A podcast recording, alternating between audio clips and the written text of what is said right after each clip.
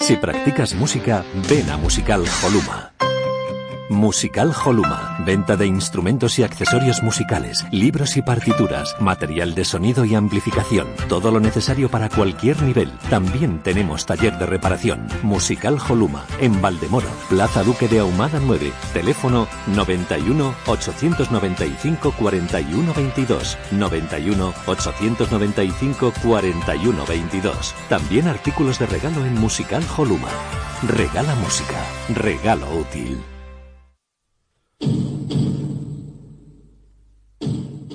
Aquí comienza Territorio ACB.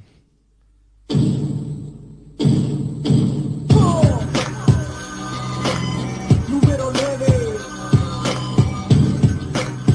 Hip hop y baloncesto. Era un impuber de la vida, no sabía, solo dormía para esperar que llegara el día. Despertar para jugar, el balón me divertía, me acompañó en mi infancia y mientras yo crecía, ¿quién diría que yo de niño optaría por el balón de baloncesto y practicar el básquet noche y día? ¿Quién diría que de hip hop y baloncesto viviría? Que por el básquet hacer fútbol dejaría. En el aula de clase jamás me encontraría. Jugando básquet en el patio del liceo estaría. Practicaba mañana y tarde para superarme. En la noche un partido de MJ para motivarme. Eran de dos, de tres anotaciones que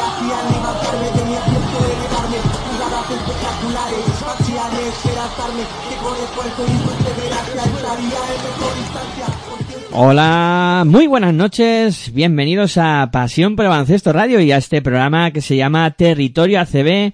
Como cada domingo, fieles a la cita, vamos a hablar de lo acontecido en la Liga Andesa ACB, en este caso, séptima jornada, muy interesante. La verdad es que hoy vamos a tener un programa de lo más eh, completito. Y como siempre recordaros que nos podéis escuchar a través de nuestra web en www.pasionporbaloncestoradio.com también a través de los dispositivos eh, móviles que podéis hacerlo sin ningún problema tanto a través de nuestra propia aplicación que la podéis descargar de manera totalmente gratuita como a través de TuneIn Radio, aplicación que también podéis descargar de manera gratuita, en este caso en, Play Store.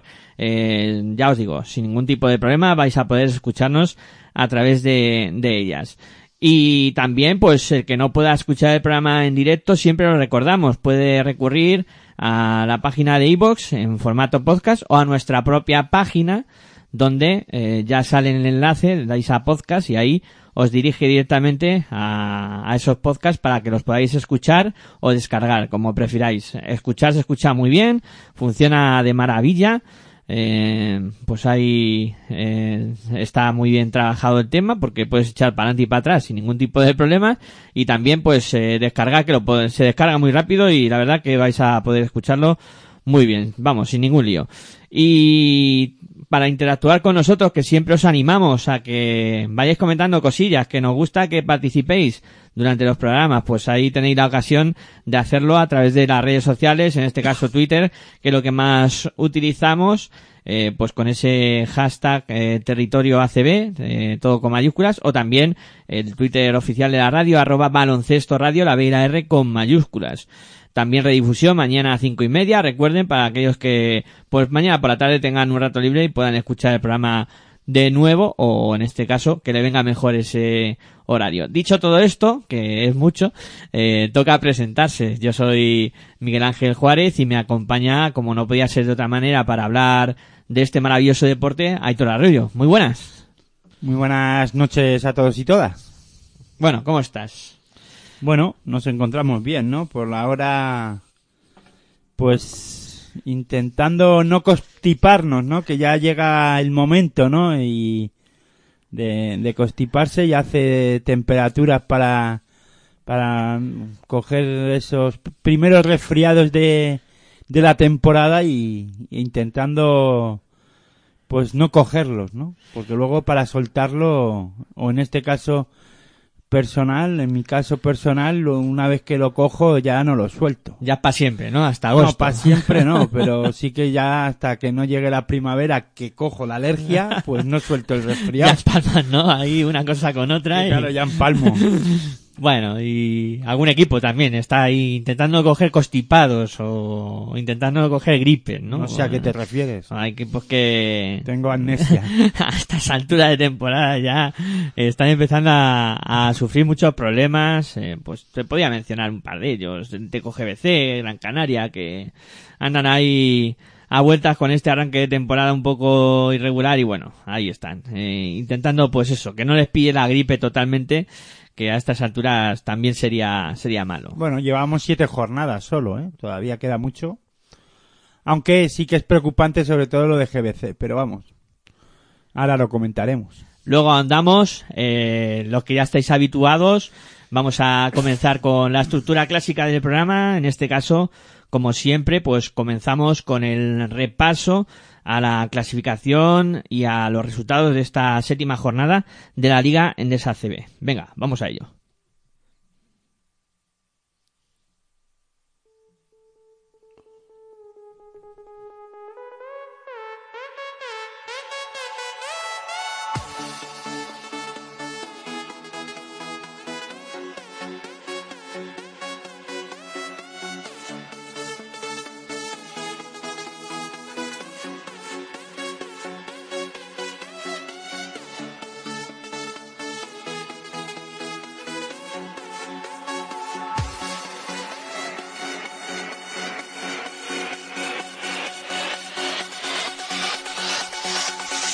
Real Madrid 105, Moraván Andorra 107.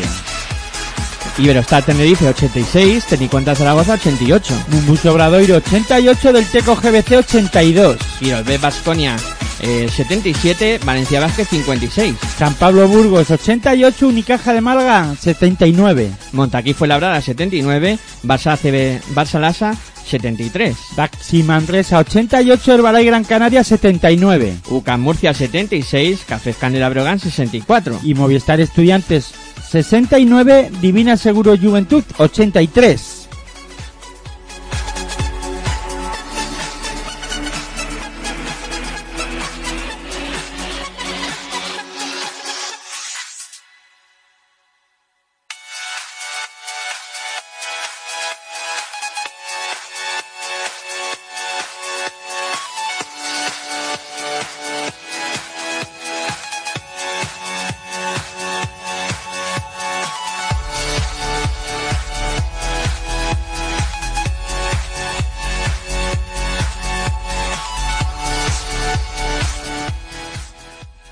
La clasificación tras la disputa de esta séptima jornada está de la siguiente manera. Líder es el Quirolbet Basconia con se- seis victorias y una derrota. Igual número de victorias y derrotas tienen el Real Madrid que es segundo y el Barça Lasa que es tercero.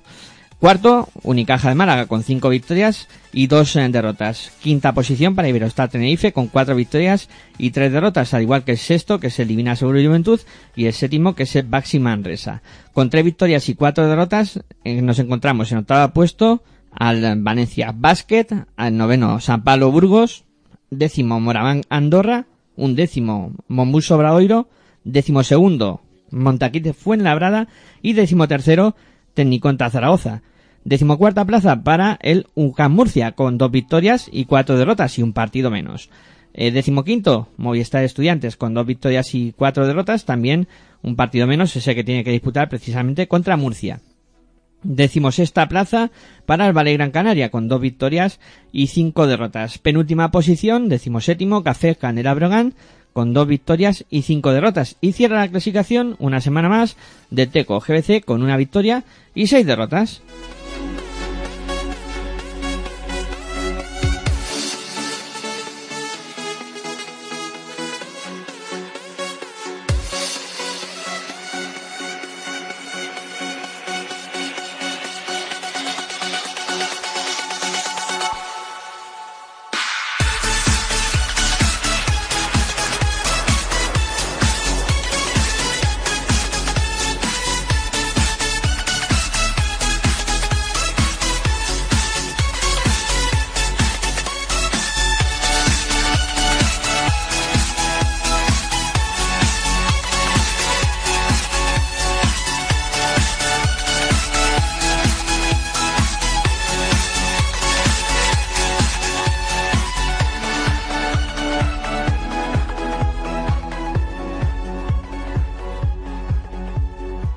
Bueno, y una vez eh, situados ya los eh, resultados y cómo está la clasificación, pues vamos a comenzar a hablar de, de la jornada. Eh, en este caso, lo primero que vamos a hacer es decir lo mejor y lo peor de esta séptima jornada, que no sé con qué te quedarás, como lo mejor en este caso, Aitor, ¿qué, qué podemos elegir? Hombre, yo, sabes y sabéis, aquellos que nos escuchan, que llevan varias temporadas escuchándonos, no suelo destacar el tema de los tanteadores y de los marcadores, ¿no? Pero creo que en esta jornada no se nos puede olvidar y comentar, ¿no? O quedarme, o en este caso, con lo mejor con el resultado del partido entre el Real Madrid y, y Moraban Andorra, ¿no? Porque ese 105-107 en, lo, en cuatro cuartos, o sea, no, ni no han tenido ni que irse a la prórroga para darse ese resultado, creo que, que es destacable, ¿no? Y hace tiempo que no pasa una cosa así, o yo pienso, habría que mirar en, en los anales, pero creo que nunca se había dado este resultado al término de, de los cuatro primeros cuartos. En las prórro- en prórrogas y esas cosas sí, ¿no? Pero en lo que es al término del- de los cuatro cuartos, no, o yo por lo menos no lo recuerdo. Y la verdad es que, pues habrá, hay que ponerlo en valor, ¿no? Eh, sí que es verdad que en este caso se han dado las circunstancias para que se diera este, este resultado, ¿no? Tan abultado o con, pasando de 100 puntos los dos equipos. Porque es verdad que Andorra es un equipo que ya viene en diferentes temporadas anotando muchos puntos y se enfrentaba a un equipo como el Real Madrid que, bueno, que hoy no ha estado del todo bien defensivamente hablando y que también luego es un equipo que es capaz de anotar, ¿no? Va- Muchos puntos. Se daban un poco las circunstancias ideales, ¿no? Para ver... Se ha ido dando dicha circunstancia, ¿no? Luego lo hablaremos, pero en el tercer cuarto Andorra ya llevaba 93 puntos, quiero recordar. Sí, sí, sí. Estaba muy cerquita de los 100, o sea, al término del tercer cuarto. es, a mí me ha parecido una pasada de anotación. Lo de este partido yo creo que sí lo podemos poner como lo mejor de la jornada porque ha sido de esos partidos que a todo el espectador le gusta, ¿no? No tanto a los entrenadores, yo creo, pero al espectador sí. Bueno, yo depende. A Ivonne Navarro le habrá encantado. Y a Pablo Lasso me consta. No he oído la rueda de prensa de Ivonne Navarro. Sí he oído una parte de la rueda de prensa de, de Pablo Lasso, pero la verdad es que no estaba nada contento. Luego lo comentamos, pero no estaba, la verdad que nada contento Pablo Lasso con sus jugadores, ¿no? Y después, si quieres ya mm, digo lo o con lo que me quedo yo con lo peor, ¿no? Que es un poco la dinámica, ¿no? De GBC que no está siendo nada buena y que lleva siete derrotas, no digo, perdón, una de una victoria y seis derrotas de los siete partidos disputados, pero no es en sí las derrotas, las victorias derrotas, sino que el juego en sí, ¿no? Yo pienso que es el equipo más flojo ahora mismo de la de la Liga Andesa ACB y a eso le añado además, aunque habría que ir viendo a ver cómo evoluciona esto, pero también me quedo con lo peor, la asistencia de público y eso que en esta ocasión, en esta jornada, en la séptima jornada, el GBC, el Guipúzcoa que jugaba fuera de casa, pero es que van de media 1800 espectadores de lo que llevamos de partidos en esta liga andesa CB al, a a la pista del, de GBC y creo que eso pues no acompaña ya aparte de que no acompañan los resultados la afición le está dando la espalda o en este caso Guipúzcoa o San Sebastián le está dando la espalda al baloncesto ACB y eso no es bueno, ¿no? Yo pienso que si no tienen equipo o en este caso no tienen afición para jugar en ACB, perdón, o no lo demuestra la ciudad, pues los directivos y la gente que apuesta por el baloncesto las empresas que apuestan por el baloncesto se van a cansar y van a dar la van a decir, bueno, o Yo me lo, yo me lo pensaría, ¿no? Y en este caso pensaría en, en, bueno, pues si la afición no quiere que tengamos baloncesto ACB, habrá que bajar uno o dos peldaños, porque ahora mismo 1500 personas es equipo del Eforo incluso, ¿por qué no del Esplata, no? Y pienso que ahora mismo eso sería lo peor, ¿no? Luego también podríamos hablar, si a lo mejor meter en esta terna eh, lo peor, lo que eh, también un poco lo, eh, la, la dinámica de Herbala y Gran Canaria, pero lo quiero tener ahí lo tendría en stand-by, ¿no? Van Por- en la recámara, ¿no? Ahí guardada. Sí, porque dos cinco, dos derrotas, eh, dos victorias, perdón, cinco derrotas. Un equipo que temporadas anteriores ha estado peleando por Eurocup, por estar en Copa, por la Copa, por ser, eh, en este caso ha sido campeón de Supercopa hace la temporada pasada. Bueno, es un equipo que de estar arriba a estar en, esta- en siete jornadas en la parte baja de la clasificación, sin estar en el pozo del metido del todo, pero bueno, rondando, ¿no? Y sorprende, al menos es sorprendente, aunque no lo diría así como lo peor de todo, pero hombre, si no estuviera GBC en esta situación, tal vez podríamos decir que es lo peor, ¿no? Podía copar esa, esa plaza de lo peor el Herbalife. Lo que pasa que lo del tema de Herbalife también tiene unos condicionantes, ¿no? Jugar Euroliga exige, Mucho. y mucho además. Le está generando un, un, desgaste muy, muy grande a, Herbalife Gran Canaria. Yo os lo diría así también, pero claro, a ver qué pasa. Sí, Euroliga dura mucho también. también, también. Son 32 jornadas y No, ya No, es que 30, son 30 30 jornadas, jornadas y llevan 5, ¿no? ya Ya, llevan 5. quedan 25. Ya quedan 25 nada quedan más. menos. Quedan 25 nada más para el alivio de salva abandonado que sé que tiene que gestionar eso. Eh, bueno, eh, pues como has mencionado a lo mejor ese 105-107 creo que podemos comenzar por ahí. El partido entre Real Madrid y Moraván Andorra. Que, bueno, para mí ha sido una sorpresa mayúscula. Tanto por el desarrollo de, del partido como por la definición del mismo eh, como por eh, la victoria de Andorra. No pensaba yo que, Andorra pudiera dar la campanada hoy y, ganar al, al Real Madrid, sabiendo que esto es deporte y que puede pasar cualquier cosa en los partidos, ¿no? Pero me ha llamado mucho la, atención esta derrota del Real Madrid. Y más cuando Andorra lleva cuatro, llevaba cuatro derrotas consecutivas, ¿no? En esta, en esta liga andesa Sí. Era víctima propiciatoria, además.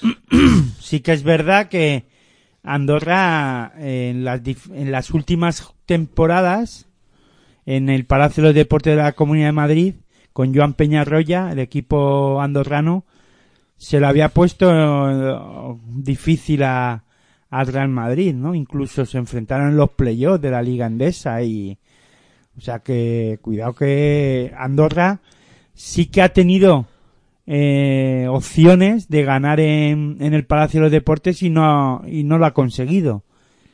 Tal vez esta era la jornada que menos, o en este caso, para mí, y creo que ta- también para ti, Miguel Ángel, con, por lo que has comentado, era la que menos esperada. Pero bueno, el acierto en el lanzamiento exterior en la primera, en el primer cuarto, eh, si le añadimos también en algunos momentos de la primera parte, sobre todo y parte del tercer cuarto, una buena defensa del, del equipo andorrano, sobre todo a los jugadores exteriores de blancos, pues han hecho que, que fuera ganando en confianza. De hecho, en el peor momento, que ha sido el último cuarto, pues todavía ha seguido creyendo el equipo de Ivonne Navarro en que podía ser factible ganar, ¿no?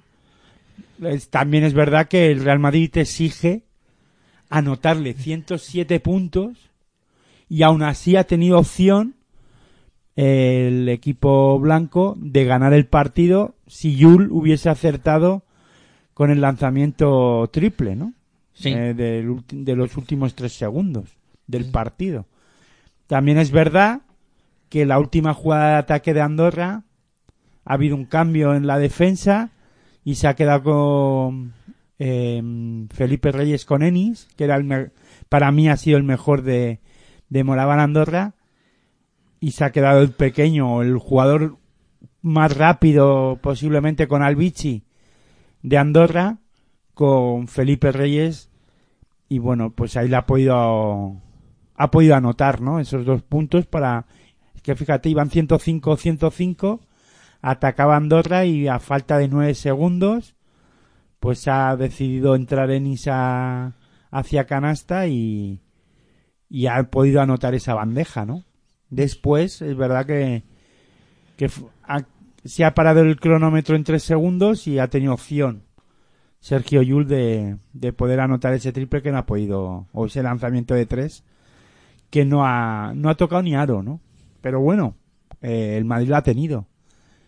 Luego entrando en un poco, pues el tema ya más hablando, joder, es que el Madrid ha recibido 107 puntos. Oye, es que el Madrid defensivamente no ha estado nada bien, ¿no? Y lo ha comentado Pablo Lasso en, en rueda de prensa y además ha pedido respeto por los rivales, ¿no? Y ha sido un duro tirón de orejas de del técnico del Real Madrid hacia sus jugadores, ¿no?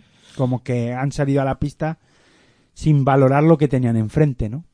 Claro. Sí, sí, no, por ahí van los tiros, ¿no? En ese aspecto, Pablo Lasso estaba bastante contrariado, No, más que Eh. contrariado. enfadado. Yo diría enfadado o cabreado. Tenía un Si se puede que- utilizar la palabra. Sí, sí, tenía un mosqueo que, que encendía, ¿no? Que encendía el fuego ahí. A ver, ya no por perder, porque tú puedes perder, ¿no? Pero es que a Pablo Lasso esto de recibir tantos puntos como que no le va a la... No es que el- no le gusta mucho y sobre todo de la manera en algunas ocasiones como las ha recibido, ¿no? Porque eh, sobre todo hacía hincapié al tema del rebote, que si no... Claro, y eso es actitud Hmm. la faceta reboteadora. Hoy es que el eh, Andorra le ha ganado en rebote. Ya no es que sea histórico que le ha ganado, que ha anotado 107 puntos eh, Andorra en Madrid en, en el Palacio de los Deportes de la Comunidad de Madrid, sino que hacía tiempo que un equipo no le ganaba en el rebote en un partido de Liga Andesa. Claro, y, Quitando los equipos top, Ya. que seguro que si pa- repasamos, alguno le gana. No muchos, eh, tampoco, eh, no es en complicado. algunos partidos, pero es que hoy Andorra en esa faceta ha estado muy bien, ¿no? Ha estado más listo y ha, se ha movido muy bien por ahí, ¿no? Pues que ha cogido 15 rebotes ofensivos. han hecho un gran trabajo en ese aspecto, ¿no? La verdad es que Andorra ha hecho eh, cosas muy bien y, y muchas cosas bien. Eh, ha sido un equipo eh, Hoy es que le ha salido todo. muy difícil de parar, sí. O sea, es que eh, ha tenido... Es que para ganar al Madrid tienes que hacer, has dicho una, eh, has dicho dos palabras muy, muy claves para ganar al Madrid. Hacerlo o que eh, hacer cosas, hacer muchas cosas bien. Y eso lo ha hecho Moraban Andorra. Ha estado acertado en el lanzamiento exterior. Cuando fallaba, pues han ido al rebote y han tenido la, la suerte o en este caso han trabajado para que esa suerte cayera del lado andorrano y, y les ha salido bien, ¿no? Y después se lo han ido creyendo. Eh, después de esa primera parte que han hecho, incluso ya te digo, han ido al término del tercer cuarto con 90 puntos. Que si te ves con 90 puntos en tu casillero y ves a tu rival en 83, quiero recordar, bueno, sí que te queda esa cosa de que el Madrid siete puntos los puede remontar. Pero el equipo, en este caso de Andorra, ha salido a jugar el último cuarto diciendo esto no se nos puede escapar. Aunque ha estado a punto. Sí, sí. Si no, es que no. tú fíjate, es que estamos hablando que el Madrid está a un nivel de eh, sin un gran partido y sin hacer mm, o para mí es verdad que hoy una mala defensa, pero no por los 107 puntos, sino porque ha habido momentos en los que las ayudas no había no llegaban bien, los cambios en algunos momentos pues pues en la última jugada del partido del ataque de Andorra para mí creo que es un error, ¿no? Eh, ha habido el cambio, no quiere decir que Felipe Reyes no pueda quedarse con el más rápido, con el más o con el pequeño, ¿no? Eh, Pero podía haber ido una ayuda Sí. y no ha llegado. Claro, esos son detalles, ¿no? Detalles de... Hoy ha estado despistado el Real Madrid en, en defensa y no sé si ha sido por producto de que en este caso hoy Pablo Lasso, ya digo, en Twitter lo he puesto, ¿no? Casualidad, pues sí, puede ser, pero hoy eh, Taylor y Rudy Fernández eh, han descansado. Ha tomado la decisión Pablo Lasso de que se quedaran en el banquillo. Mm, para mí, Rudy Fernández es un jugador clave en la defensa del Real Madrid. Eh, sobre todo en esa faceta reboteadora. Trabaja mucho y ayuda mucho. Aparte de que, él también coge rebotes, ayuda mucho a que los hombres pequeños eh, de- del equipo rival no entren al rebote y no se puedan y no puedan molestar y oye pues hay que tenerlo en cuenta ya te digo y Taylor igual es un jugador que se faja mucho en defensa también no Eh, casualidad habrá que verlo durante la temporada estaremos a tan- al tanto de cuando a ver qué pasa si Rudy Fernández descansa y Taylor si descansan los dos o cuando descanse uno de los dos, a ver qué pasa con este Real Madrid, ¿no? Yo a mí, eh, fíjate que Rudy eh, últimamente se caracteriza más por, por eh, el tema defensivo que el ofensivo, ¿no? Empezó en sus inicios siendo un jugador bastante ofensivo, que, que hacía muchos puntos y que no se preocupaba tanto por la defensa, pero con el paso de los años ha ido madurando y ahora es un jugador que la línea de pase está muy atento siempre para el robo, que si hay que ir a la ayuda es el primero. Es un jugador más completo, Sí. no solo defensivo y en ataque también. Lo que pasa que eh, también el rol que tiene en este Real Madrid, no voy a decir que sea diferente, pero como tú dices, con el paso del tiempo también va madu- madurando y lee mejor el juego y sabe lo que en todo momento lo que necesita su equipo, ¿no? Y también Pablo Lasso le pide, pues no digo que no le pida ataque, pero sí que eh, hay hoy mucha calidad en el ataque del Real Madrid y tal vez no tanta en defensa, aunque también, ¿no? Pero fíjate, para mí, tanto JC Carroll, que hoy estaba en pista, ha estado, que ha hecho 30 puntos JC Carroll. Tanto JC Carroll, Taylor y Rudy son jugadores muy importantes defensivamente hablando en el en el equipo blanco. Estamos hablando de dos jugadores que han descansado el mismo día, ¿no? Y es que Taylor... Perdona, Sí. aunque Andorra hoy ha atacado muy bien también. Sí. Sé yo si con Rudy o Taylor hubiese cambiado el panorama. Esto ya también a toro pasado, pues, pero yo lo, este dato o este, o este comentario lo dejo para, lo, suelto aquí para que lo tengamos en cuenta para otras jornadas en, que, en lo que, ocurra lo mismo. A ver qué ocurre, ¿no? Es que mm, evidentemente hab- habrá que echarle un ojo, ¿no? A, a ver qué es lo que pasa cuando, cuando no estén los dos o cuando falte uno. Pero a mí, por ejemplo, Taylor me parece un gran defensor en el uno contra uno sobre el base rival. Y hoy, por ejemplo, al Vichy... Y para las ayudas también. Sí, pero aunque ayudas. a mí, al Vichy, te- hablas mucho. Llevas toda la tarde, además, comentando. Hemos visto el partido y me, toda la tarde comiéndome la cabeza que si al Vichy, al Vichy. Para mí, al Vichy ha estado bien, pero el que ha dirigido al equipo y al que ha llevado a la victoria es Ennis. No por la última canasta, sino Ennis se ha fajado en defensa, aunque al Vichy se ha ido eliminado por cinco faltas pero ha defendido mucho mejor Ennis y, y luego en ataque ha estado mucho mejor y más completo que, que Albici, ¿no? A mí Albici, sí, es muy, pues eso, de cara a la galería, pues es un jugador a tener en cuenta, claro, porque se mueve mucho, es muy rápido, eh, incluso da pases así muy, muy espectaculares pero a mí Ennis me, me gusta más que al Vichy. Ennis ha Se han sabido... complementado hoy, perdona, se han complementado muy bien hoy, pero al Vichy lleva varias jornadas en las que no está bien y luego además mm, no me acaba de convencer esta temporada el jugador francés. Ennis ha tenido Me ha gustado más, por ejemplo, Rafa Luz, Sí. que se ha fajado mucho más en defensa, ha trabajado mucho. También se ha ido eliminado, creo que por faltas, pero que eh, ha sido un jugador clave para que otros jugadores pudieran, ya te digo, eh, hacer su juego, ¿no? Un Rafa Luz que se ha sacrificado defensivamente hablando. A mí lo de lo de Enisa me ha gustado la templanza que ha tenido en los momentos difíciles del partido, porque claro, es muy fácil en el primer cuarto hacer 4 de 4 como ha hecho Albici desde el perímetro, que que bueno, digo que es muy fácil, aunque yo evidentemente no tendría capacidad de hacerlo, pero él tiene la clase para hacerlo y es momento de inicio del partido, te sientes inspirado, te entra todo, pero sí que es verdad que luego en el momento caliente Ennis ha sido el que ha tirado del carro, ha sabido ponerle temple y... Hombre, hay que destacar de Albici los 4 de 7 en triples. Que ves eso, claro, los números son muy fríos. Pero 4 de 4 en el primer cuarto y luego ya ha ido bajando. Claro, pero aparte es que tú coges, sin ver el partido, los números quedan muy bien. Tú mañana, la gente que no haya visto el partido y que no esté escuchando Territorio ACB y coja, va a ver el baloncesto, a ver qué ha hecho el Madrid.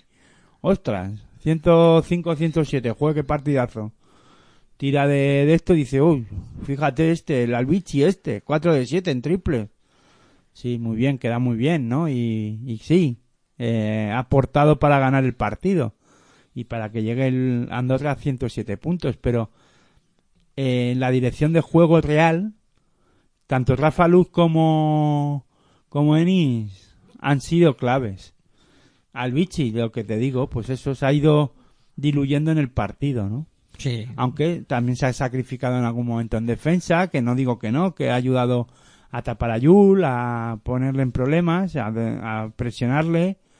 Pero no sé, yo tanto Rafa Luz como Enis me han gustado mucho más que Albici. Comentaba lo de los 30 puntos de JC Carroll. Eh, hay que decir que con estos, con los triples que ha anotado hoy, entra en el top 10 de históricos en, en los triples de la Liga Andesa ACB y se perfila pues amenazando al top 9, al top 8 que los tiene cerca. Rudy, que por ejemplo es top 8, pues está ya a 9 triples nada más. Sí, hablas de JC Carroll, ¿no? Sí, Bueno, vamos a, a ver, con lo que queda de temporada irá escalando alguna posición más, ¿no? sí. Digo yo, Algún veremos a ver. ganará. Y no se nos olvide el, el trabajo y el partidazo que ha hecho Vitali. O sea, con esos 17 puntos, anotando un triple clave en el partido. En el momento más caliente, sí, sí. En- sí, claro, el 105-103. Sí. Ahí, uff. Ahí quemaba la bola y, y Vitali ha tenido Y luego en defensa también ha estado bien. Creo que ha robado una bola también importante. importante, sí, sí. Y eso ha sido un jugador para mí también junto a Ennis, los dos jugadores en ataque más importantes. Sobre todo por el triple S, aunque antes también Vitali es que ha estado muy bien. O sea, con 17 puntos, creo que un 80% en tiros de campo. Ha estado sembradísimo.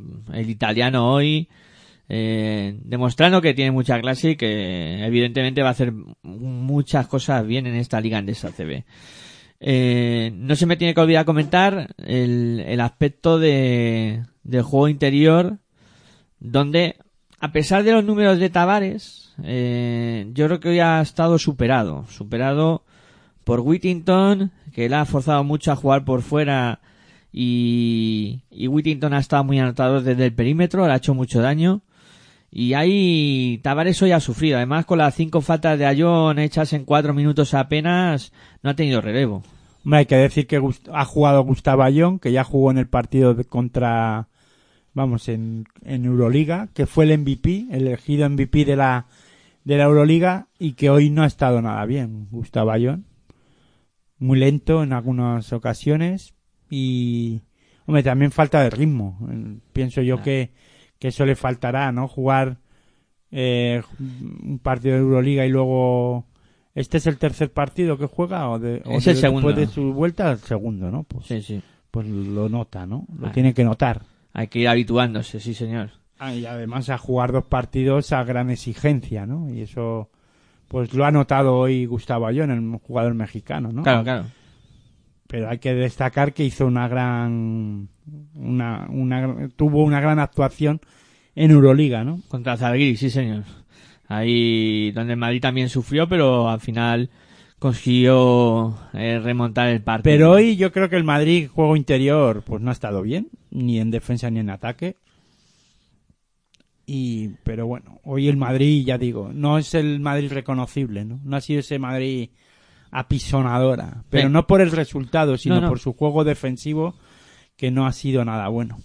No, y el Madrid que pierde la imbatibilidad y en esta misma jornada nos hemos quedado sin equipos invictos en la Liga Andesa ACB porque además de que haber caído el Real Madrid en su propia pista contra Moraván Andorra, también ha caído o cayó, en este caso ayer, el Fútbol Club Barcelona Lasa en pista del eh, Montaquite Fuenlabrada. Mira que es, que es difícil, ¿no? Que pierdan dos- los dos equipos eh, que estaban ahora mismo arriba y se ha dado, ¿no? Que ayer se dio la sorpresa, eh, sobre todo porque sorpresa sobre todo porque el Barcelona llevaba varias temporadas, yo creo que la friolera de 16 temporadas, creo recordar, o, o 16 partidos disputados contra Montaquín Fuenlabrada en el en el Fernando Martín sí, puede sí. ser Sí, y que no ganaba el equipo fuenlabreño. Y mira por dónde, pues en la séptima jornada de esta Liga Andesa ACB, pues Fuenlabrada pierde, digo gana al Fútbol Club Barcelona y el Real Madrid también pierde, en este caso contra Moraban Andorra, ¿no? Bueno, pues cosas que tiene el deporte, ¿no? Y lo caprichoso que es en esta en este caso, ¿no? Un partido en el que incluso dominó el Fuenlabrada de principio casi al, final, ¿no? Sí que hubo en algún caso, en algunos momentos ese esa alternancia en el marcador, sobre todo al principio del partido, pero eh, un, un Montaquín Fuenlabrada que, que después del cambio de entrenador, mira por dónde, varita mágica, cambio de cara y sin ser ese Montaquín Fuenlabrada acostumbrados a ver yo diría, eh, estas temporadas anteriores, ese Montaquí Fuenlabrada muy eh, con una intensidad defensiva y con un juego muy físico, pero bueno, ayer hubo momentos en los que sí que a mí al menos me recordó ese equipo, ¿no?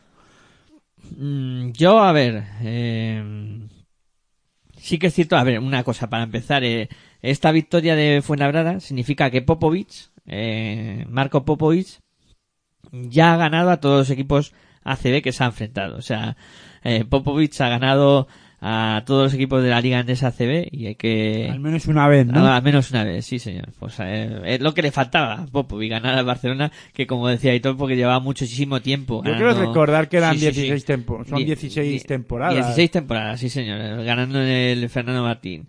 Y, y sin, claro, eh, la diferencia entre estos dos equipos en principio también es muy amplia, ¿no?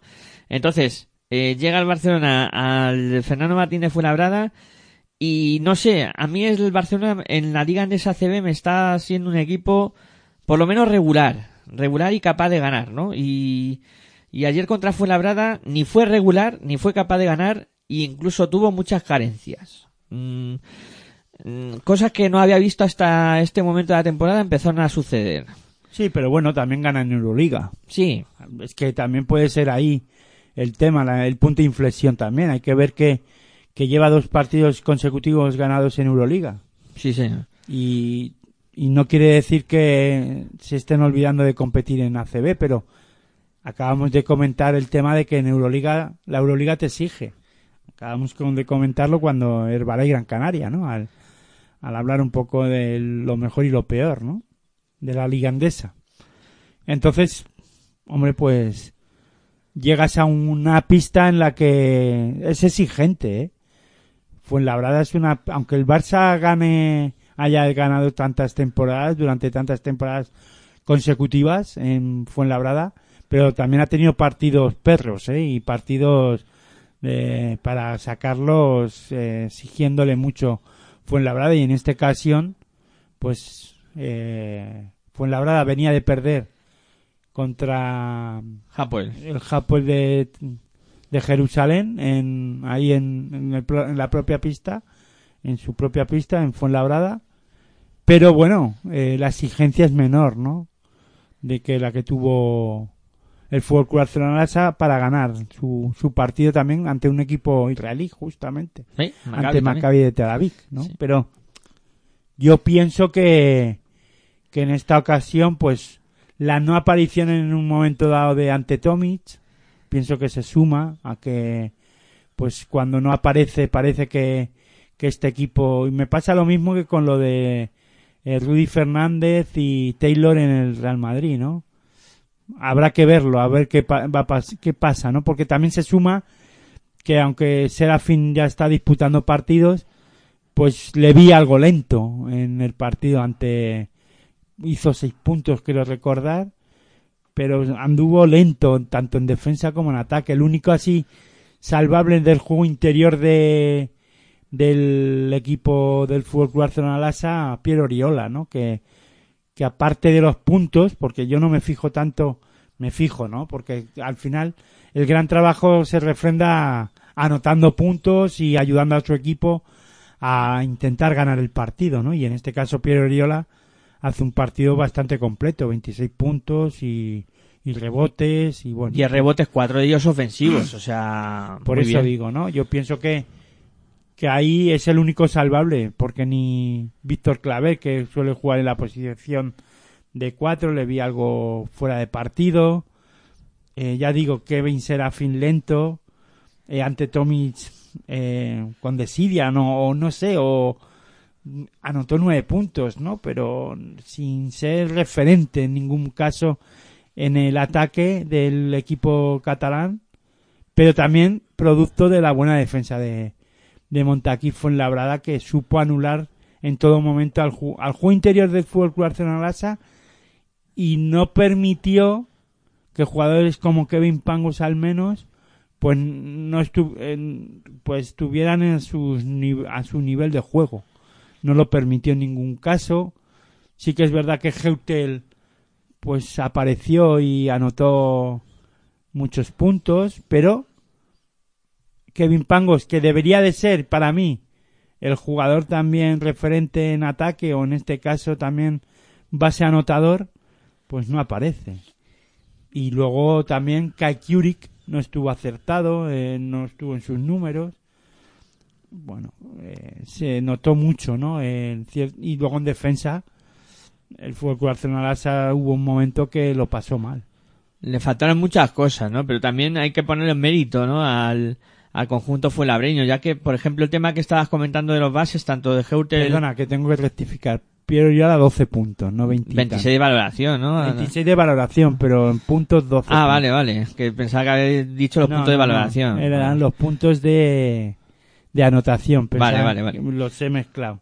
Vale, pues aclarado eso, te comentaba y comentaba para todos que, que el Fuenlabrada eh, supo eh, maniatar muy bien tanto a Pangos como a Heutel, o sea, eh, y eso hay que ponerlo en... A Heutel menos. Sí, a, a Heutel menos, pero también eh, contribuyó a que, sobre todo Pangos, que había sido un poco ese base que había, eh, ¿cómo decirlo?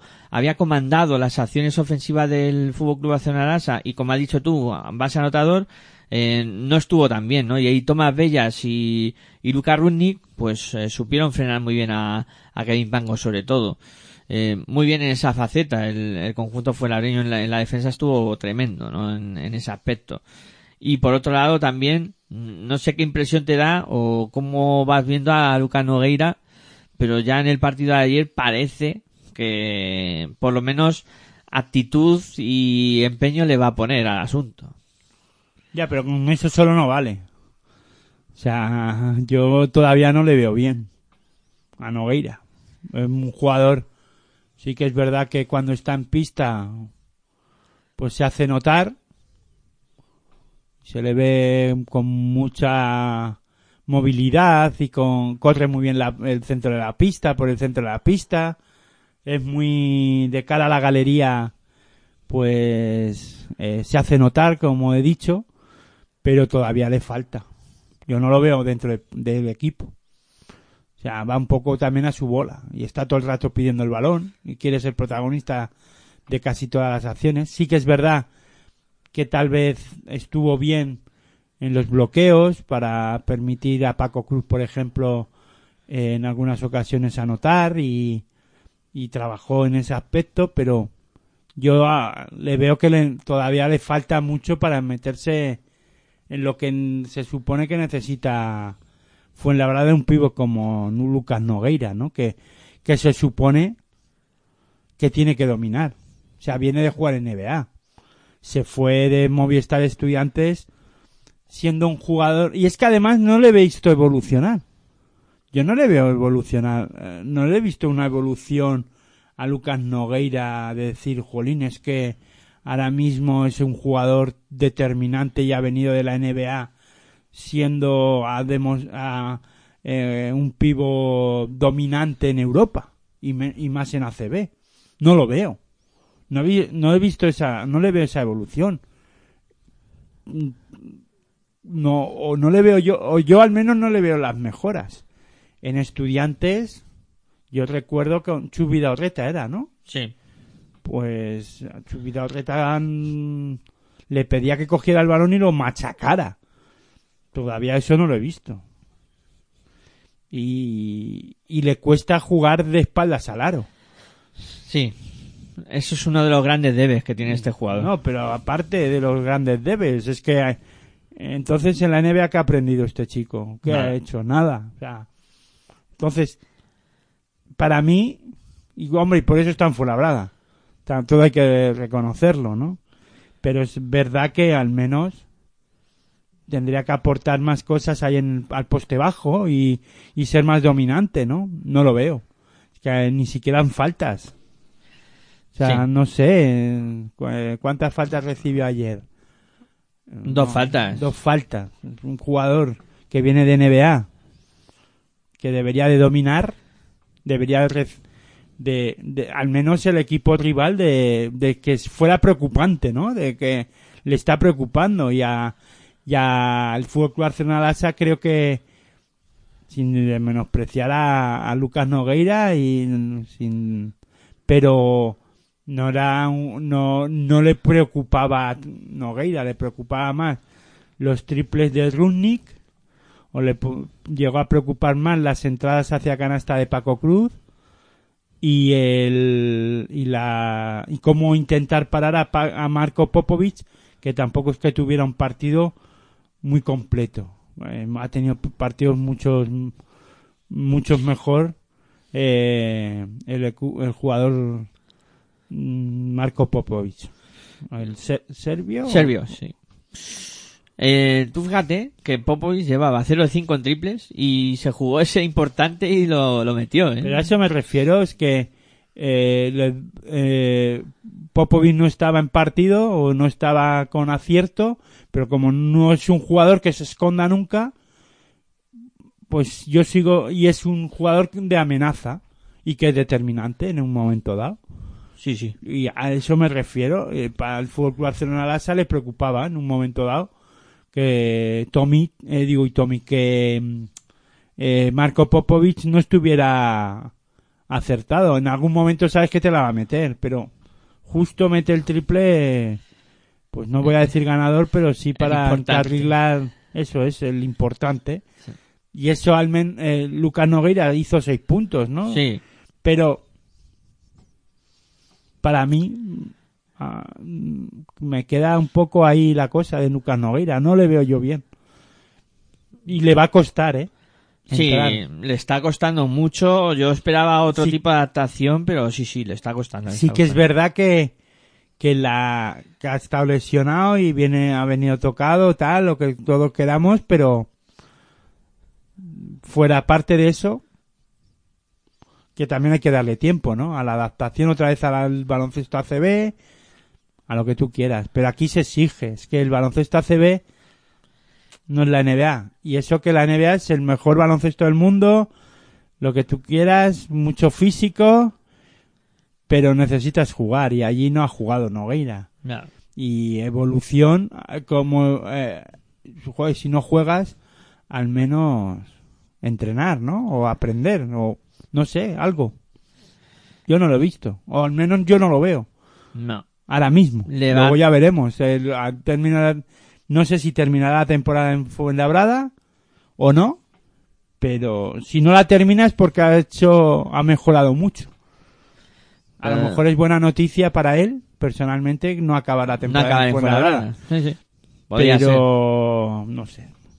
A mí no me, no, no, le veo fuera de, no sé, es que no le veo al mismo nivel que incluso, fíjate que en estudiantes era muy joven Sí. pero destacaba en algunos momentos de partidos. A lo mejor de aquí a dos meses hay todo hay que hablar de otra cosa. De momento es lo que hay sobre Lucas Nogueira. Falta adaptación y de momento no... Yo no, no solo me... Es que eh, yo creo que es disfrazar el tema, ¿no? O, o suavizar el asunto. De, de que adaptación. Yo no diría eso, yo diría que no ha evolucionado. Y se ha estancado en su evolución y no es un jugador ahora mismo que dé miedo, que domine, que venga de la NBA y diga, eh, fíjate, Tavares, Tavares vuelve de la NBA a dominar en Europa. Eso. Mm. Salvando las distancias. Ya, ya, pero es ejemplo. bueno, es un ejemplo. Sí, sí, sí. Un ejemplo bueno, además, que sirve. Eh, bueno, UCAM Murcia eh, contra Cafés Candela Breogán. Partido de esos importantes, ¿no? Porque Murcia, con el inicio de temporada que, que estaba teniendo, con dudas, eh, recibía a un recién ascendido que viene con mucha ilusión, que había conseguido su segunda victoria. Un partido importante para UCAM Murcia, sobre todo. Bueno, para los dos equipos. Sí, sí, pero sobre todo para La Murcia. racha de Murcia no, es, no, ha no está siendo nada buena. Y qué mejor que intentar ganar en una pista como esta para Breogán. Te quiero decir que ahora mismo dices, ah, si Breogán dice, ¿a cuál qué equipo puedo ganar ahora mismo de la ACB? que lleva ya varias temporadas en dicha liga y que se pue- que es- más o menos está consolidado su proyecto en la liga. Murcia. ¿Por qué? Por la racha que lleva.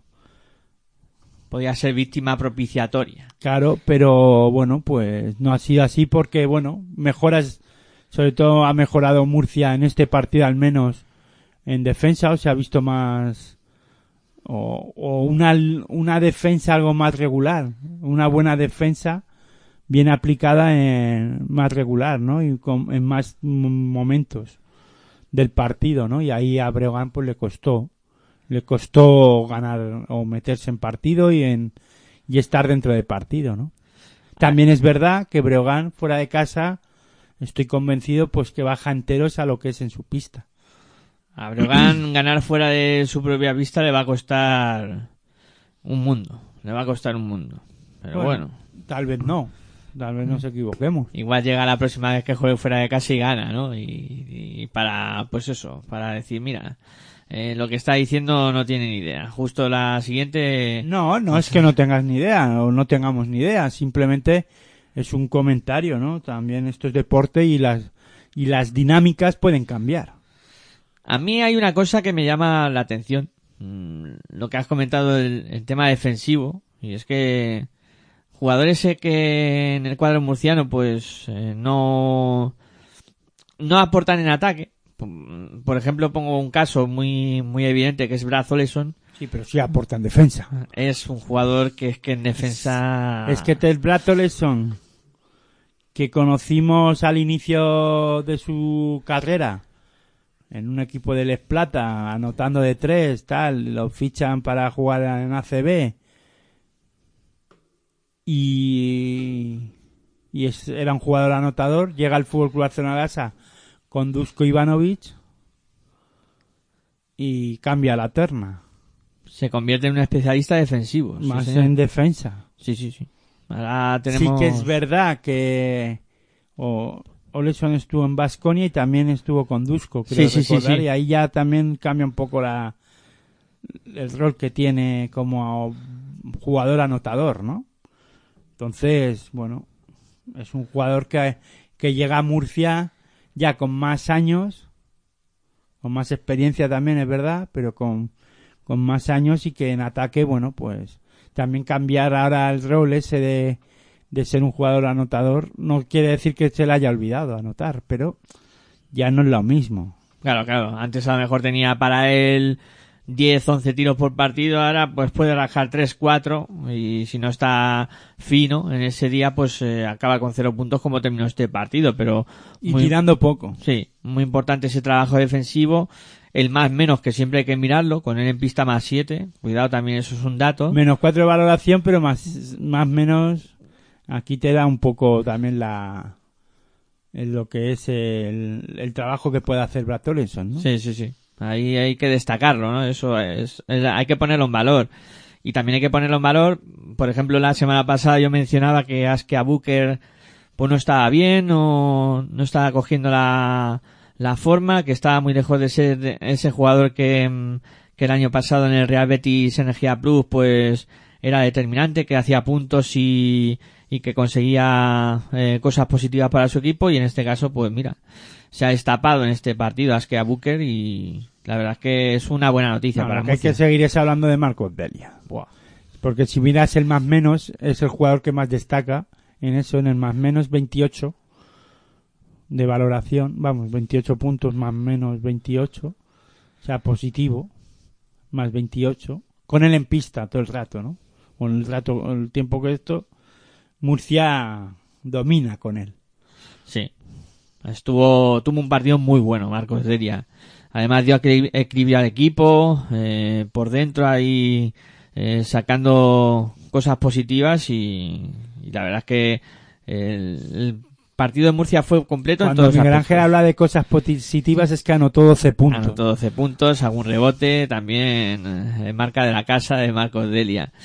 Eh, y es que Breogán, pues eso, ya hemos dicho, es equipo que va a sufrir mucho fuera de casa. En este caso tocó el partido en que salen pocas cosas y poco salvable, poco salvable en el en el cuadro de, de Café Candela Breogán. Que Sí, que entrena Nacho Lescano, Sí, acuérdate. Que entrena Nacho Descano y que, eh, bueno, eh, Es que Lofberg- Bekovic juega 22 minutos, 0 puntos, por ejemplo.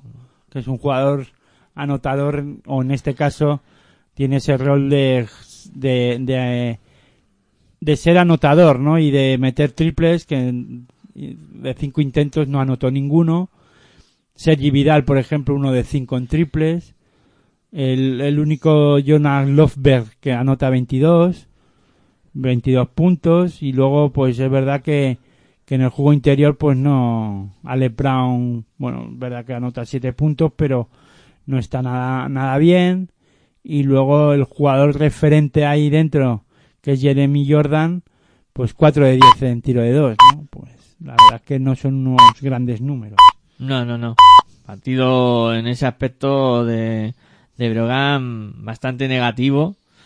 Y tendrán que mejorar muchas cosas fuera de casa para intentar conseguir victorias. Veremos a ver próximos enfrentamientos del cuadro de Breogán en, eh, en el, en este caso fuera de, de su propia pista. Habéis escuchado todos las señales horarias de las 12 de la noche hemos cambiado de día, ya nos hemos cargado una hora de programa aproximadamente eh, y creo que va a ser buen momento para hacer una pausita eh, y retomar pues eh, con el resto de partidos que todavía pues nos quedan seis partidos por, por hablar en esta séptima jornada de la Liga Endesa CB. Venga, hacemos una pausita y a la vuelta continuamos repasando esta séptima jornada de la Liga Endesa CB.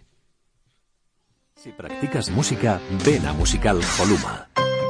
Musical Holuma. Venta de instrumentos y accesorios musicales, libros y partituras, material de sonido y amplificación. Todo lo necesario para cualquier nivel. También tenemos taller de reparación. Musical Holuma. En Valdemoro, Plaza Duque de Ahumada 9. Teléfono 91 895 41 22. 91 895 41 22. También artículos de regalo en Musical Holuma.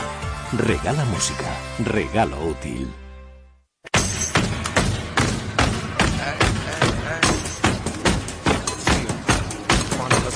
Estás escuchando tu radio online de baloncesto. Pasión por el baloncesto radio.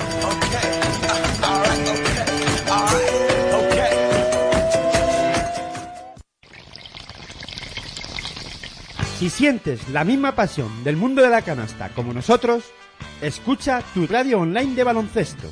www.pasionporelbaloncestoradio.com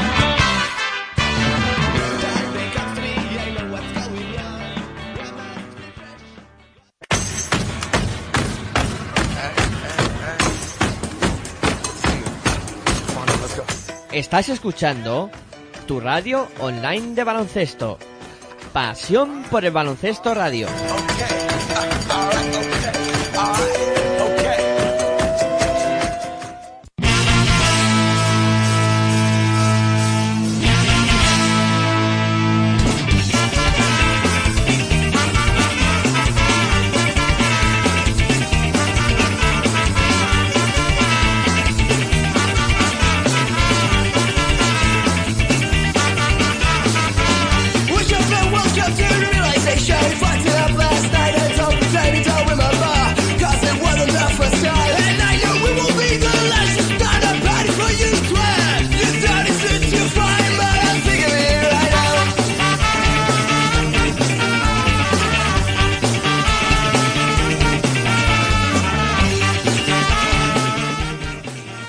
Bueno, pues continuamos aquí en Pasión por Baloncesto Radio con Territorio ACB, pues repasando lo que ha dado de sí esta séptima jornada.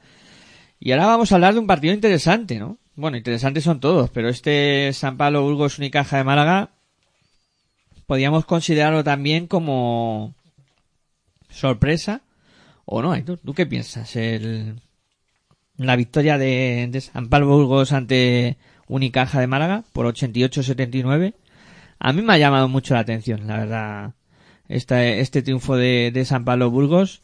Más que nada porque eh, veíamos un Unicaja de Málaga lanzadísimo, eh, jugando muy bien, eh, anotando mucho, eh, siendo un equipo muy homogéneo, compacto y que pues ha llegado a la pista del cuadro burgalés y se ha encontrado con esta derrota que yo diría para mí inesperada. O sea, para mí. Para mí inesperada. Hombre, a ver, que si lo, si lo pones como lo pones, pues claro. Eh, pues claro que es inesperada.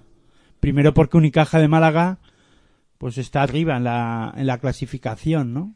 Y eso pues ya te hace pensar que Burgos pues lo tiene que pasar mal contra Unicaja de Málaga. No fue un partido fácil para Burgos tampoco.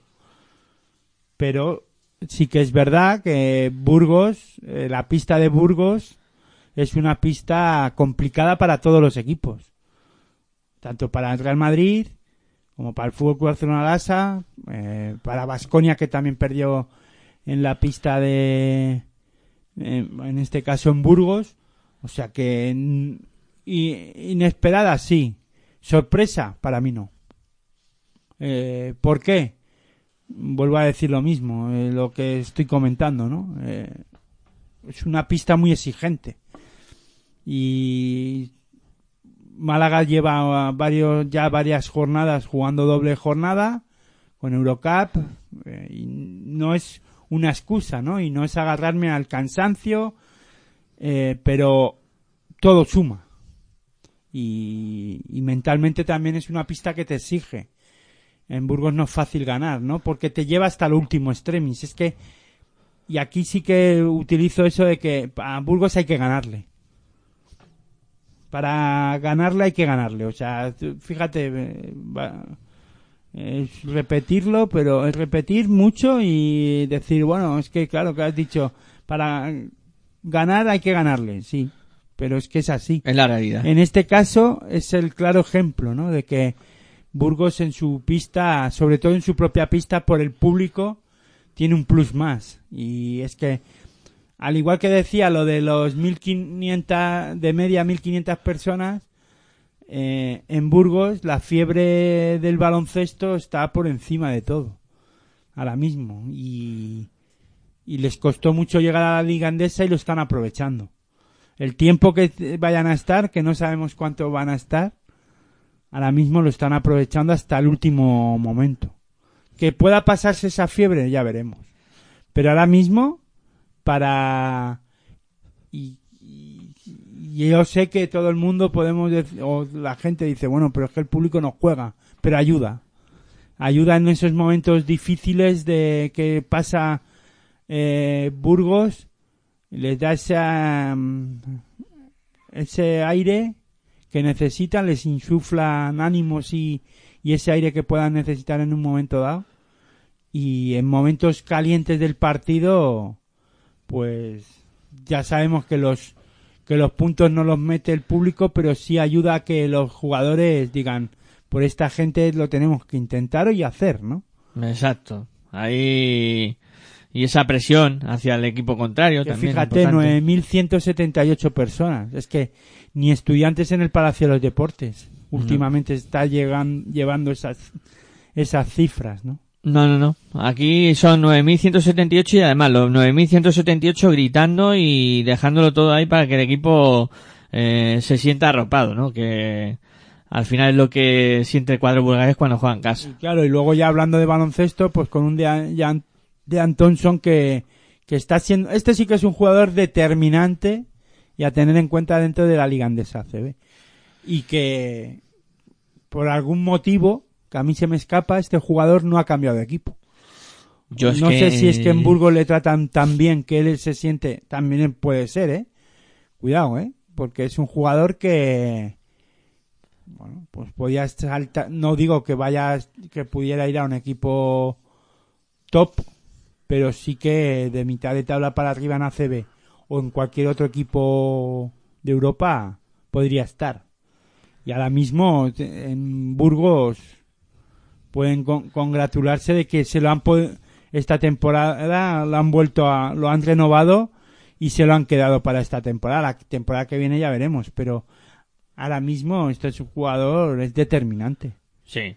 Mucha calidad, eh, muy bien cerca del aro, eh, también Sí, tampoco tiene... le pidas que salga mucho por fuera, porque tu, su fisonomía también le exige físicamente es un jugador que que también le cuesta, ¿eh? Pero bueno, Y, y fíjate, y también puede ser que por eso, por el tema esta, por su fisonomía, no vaya a otros equipos más top, ¿no? Porque a la hora de jugar, pues el físico le cuesta, ¿no? En, un- en algunos momentos.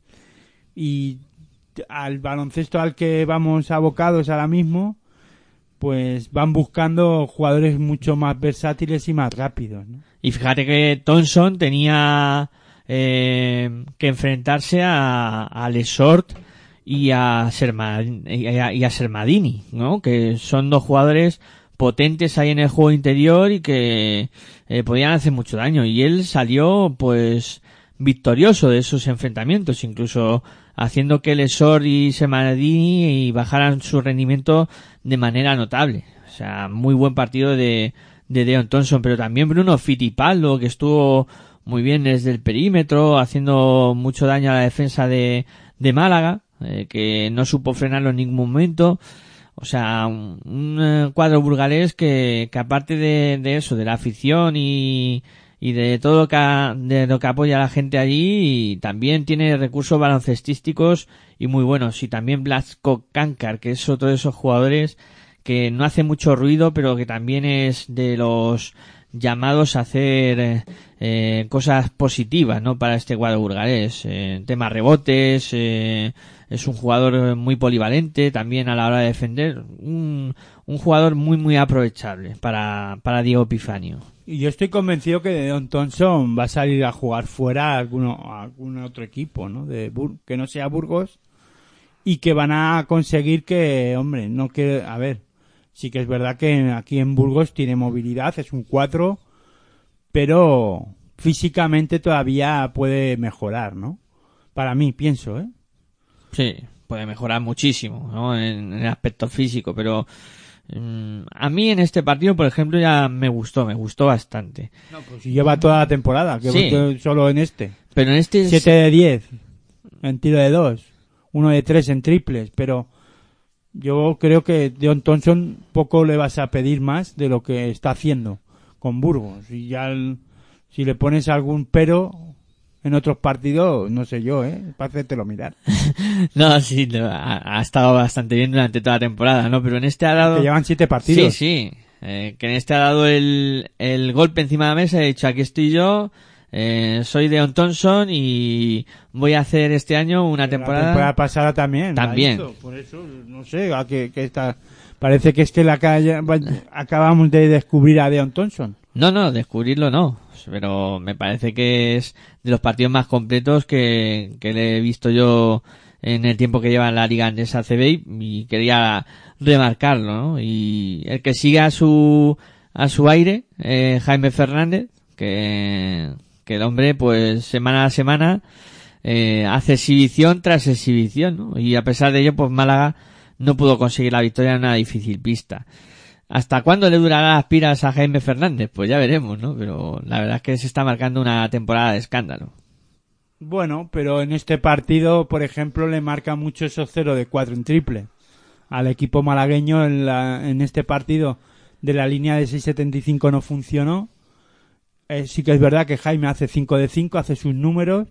13 puntos, 23 de valoración, creo recordar, o 26 de valoración, o 23. 23 de valoración, pero eh, en este caso muy muy parecido o en este, yo, es que no le destacaría. O sea destaca sí bueno que sigue en, a un buen nivel o al menos no no o se le puede decir que está a- en sus números en unos números aceptables de ataque pero en defensa no estuvo bien y después en momentos claves de partido, en esos triples, en esos lanzamientos exteriores, pues marca también un poco el partido, ¿no?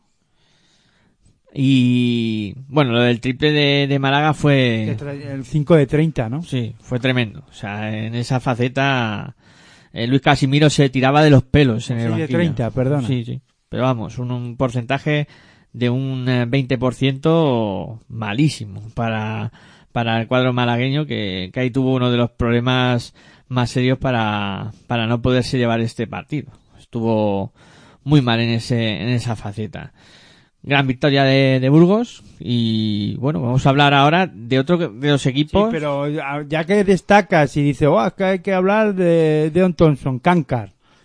Es más destacable lo de Kankar que lo de Deon Thompson, que Deon Thompson, ya porque es un jugador que casi todos los días o casi todos los fines de semana hablas de Kankar, no. Y Kankar hace un- unos números espectaculares, no falla ningún tiro. Sí, la había mencionado antes de pasada, pero sí, me parece otro de esos jugadores muy a tener en cuenta, ¿no? Y que todavía no ha pegado eh, esa explosión, ¿no? Que en principio se espera de él. Este partido ya es muy bueno por parte de, de Canchar. Y seguro... Can- perdona. can- es que se- la C, la segunda C que pronunciara como una H ahí... Eh, la- el tema de pronunciación es bastante No, complejo. no, no, por eso digo Canchar, ya está, eh, perdona por la pronunciación. Es que a mí me gusta que me llamen bien por mi nombre y a los jugadores imagino que también. Pero gran partido, estoy de acuerdo contigo en lo de... Gran partido porque hace 14 puntos, 5 de 5 creo que en tiros de 2 y uno de 1 en, tri- en triple. Sí, sí, sin Y fallo. un tiro libre. Muy bueno, muy bueno partido de, de Canchar. Eh, y Fitipaldo, que lo destaca también con 4 de 5 en triples, también eh, aportando mucho desde la línea exterior. Eh, Manresa Herbalife. Eh, bueno, mm, victoria del cuadro manresano. Me quedo con, con lo que has dicho, ¿no? O, o con lo que hemos comentado eh, fuera de, de onda. Eh, que Manresa no es un equipo de los que digas, oh, qué sorpresa, Manresa, cuidado, que está haciendo una temporada de escándalo. Ya se preveía, ¿no? Lo que iba a pasar con este equipo. Hoy ha debutado Justin Dolman. Yo eso no lo he dicho. ¿eh? No, no, pero... Eso que- lo añades tú porque quieres, porque yo he dicho que Manresa ha hecho un buen equipo, que tiene un buen entrenador, que viene su entrenador de hacer eh, o de hacer historia, mejor dicho, con Andorra, de haberlo cogido en Les Plata, Andorra, haber subido al Eforo, del Eforo a ACB, de ACB meterlo en, en Eurocup o en competiciones europeas. Y sabe lo que es la ACB y sabe lo que es trabajar con equipos que no tienen tanto presupuesto o que, en este caso, sí que es verdad que en Andorra tiene mucho más presupuesto que, que, en, que en Manresa, pero eh, el presupuesto en Les Plata, en Les Foro, no es lo que es en ACB. Y eh, en Manresa está sacando el 100% y lo hizo en Andorra y lo está haciendo en Manresa, al 100% de su de los jugadores que tiene. Que ha hecho una gran plantilla o que ha hecho una buena plantilla para lo que estaban acostumbrados en Manresa en las últimas temporadas. Por supuesto, con un Allen Renfroe que está que se sale, que se ha vuelto a salir en este partido ante el Balay Gran Canaria y eh, el misterio de Manresa, ¿sabes cuál es? Que trabajan todos al 100%, tanto en defensa como en ataque. Ya está, así es que no hay más. Ma- Yo, pero yo no digo, eh, para mí claro es que es sorpresa ver a Manresa en las posiciones ahora metidos en Copa del Rey. Si se mete en la Copa del Rey en la primera temporada que lo coge Joan Peñarroya, habrá que sacarle a hombro eso. Bueno, a lo mejor sorpresa no es la palabra. A lo mejor la situación es inesperada, ¿no? Mm, Por No, parte no, para de- mí sorpresa. Me sorprende, claro. Yo no. A ver, a ti te dicen que al inicio de temporada o en el de esto, tú esperabas que Manresa estuviera por encima de Herbalife y por delante de Valencia Basket, por ejemplo. Hablo. No, no, no. Entonces, para eso nada. ya es un equipo revelación, un equipo que ahora mismo te está sorprendiendo. Sí, sí, sí. Sí, inesperado. Inicio de, de temporada completamente inesperado por parte de, de Basi Manresa. Eh, ya ha debutado. Lo que hay que ver hasta dónde está el tope. Yo pienso que no se va a meter en la copa. Pienso. Mm, A ver qué pasa. Es que. Bueno, la copa va a estar muy interesante. No, la que copa se, está difícil. se está poniendo bonito el tema. Eh, bueno, quería Pero comentar. llevamos siete jornadas. Sí, sí, sí, todavía queda mucha tela por cortar, 10 jornadas concretamente, hasta que lleguemos a ese corte de la Copa, ¿no? Pero eh, Justin Dolman ya ha debutado con el con Basi Manresa, es otro otro hombre más que se suma a la rotación del, del equipo. Como tú has mencionado, Renfro muy bien, pero Tulson también aparece. Y lo del trabajo, A mí hablamos de Tulson, hablamos de muy muy bien, Renfroe que han venido a hacer lo que están haciendo, pero los que hacen que este equipo esté a un nivel más alto de lo que o como tú dices, como has dicho, em, sorpresa no. inicio inesperado. inicio inesperado, pues son jugadores como Álvaro Muñoz, que defensivamente está haciendo un trabajo espectacular y que es capaz de anotar 13 puntos. Luego la Laine, que nadie le esperaba y lleva 15 puntos, o ha hecho 15 puntos en el partido ante el Balay Gran Canaria y, está a un nivel bueno eh, en tiro de 2, 6 de 9 en tiro de 2. Álvaro Muñoz, por ejemplo, es capaz de, de, de hacerte, de anotar tres triples de 7 intentos. Bueno, pues eso es ahí donde y luego defensivamente el trabajo físico que está haciendo Joan Peñarroya con este equipo es espectacular y les está exigiendo a defender a un nivel alto. Fíjate, Aitor, que, que me has quitado de la, de la, del argumento que iba a comentar, lo de Álvaro Muñoz y compañía, que creo que son eh, jugadores muy importantes para este Basi Manresa, eh, Pera Tomás, Álvaro Muñoz, pero sobre todo la dupla interior entre Lalán y, y Jordan Saco, hoy en el partido contra el Valle Gran Canaria, tenían delante a una batería de pibos que tiene el conjunto del Valle Gran Canaria tremendo, ¿no? Y se los han comido con patatas, pero así hablando eh, en, idioma castellano, ¿no? De antiguo, se los han comido con patatas. Eh, pero tremendo, o sea, es que ni Paseni ni Balvin eh, no han aportado prácticamente nada. O sea, muy pobre el, el juego interior de, del Balay Gran Canaria y eso es otra de las cosas que llama la atención de este conjunto. Con el potencial que tiene y que no, y que no haya sacado rendimiento, no esté sacando rendimiento a esos jugadores en, en esta temporada. Situación complicada para, para el Balay Gran Canaria que veremos a ver cómo va evolucionando las próximas jornadas y si podemos ir apuntando alguna mejoría. Hanan, por salvar a algún jugador de, del en Gran Canaria, habría que, que meterlo ahí un poco en, de los que se pueden salvar. Eh, bueno, mm, victoria en casa de Mombus Obradoiro ante del Teco GBC por 88-82. Eh, hemos hablado de la pista de Burgos, esta es otra de las complicadas de la Liga Andesa ACB, donde todo el mundo también eh, anima eh, muchísimo y que al final también es otro punto a favor del conjunto local.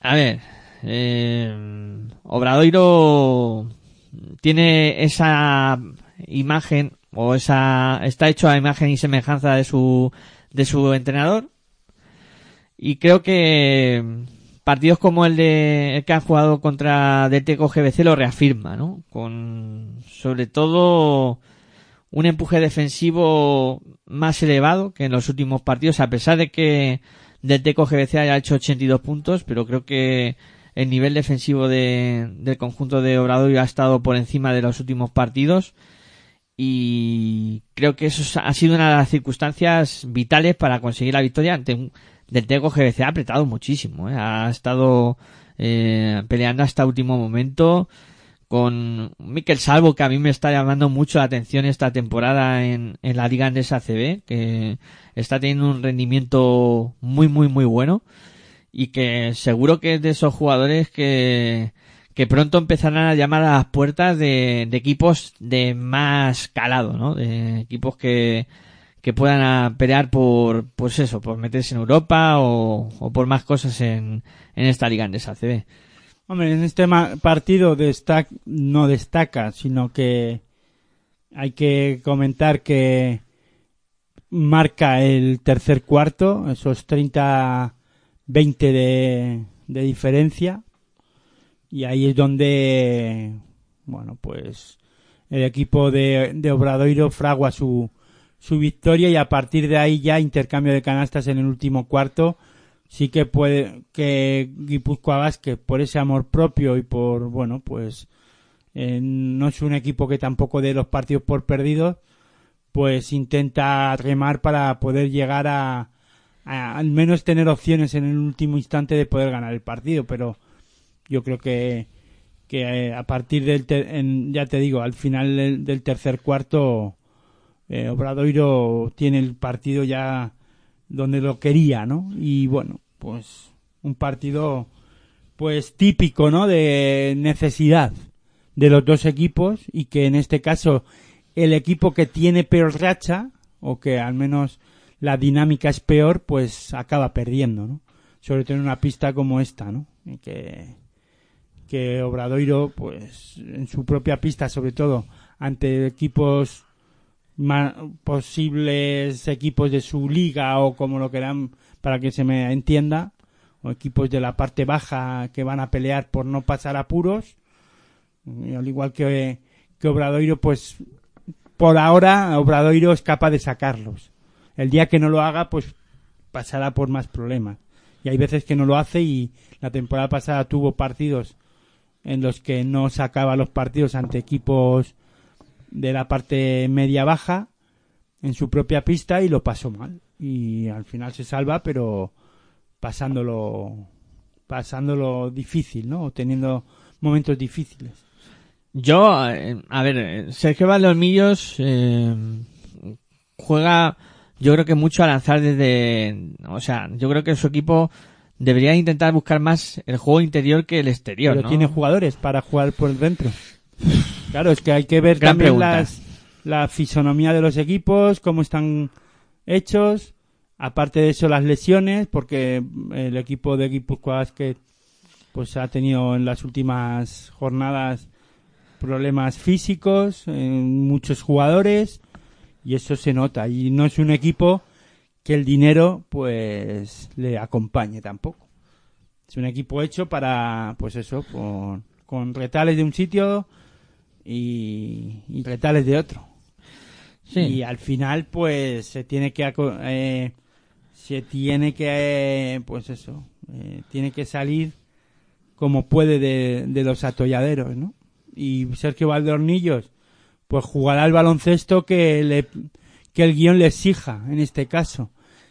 Ojo, una cosa, que tú coges ahora mismo las estadísticas de todos los equipos de esta jornada en, en ahora mismo en, la- en lanzamientos de tres y no se varían mucho unos de otros, ¿eh?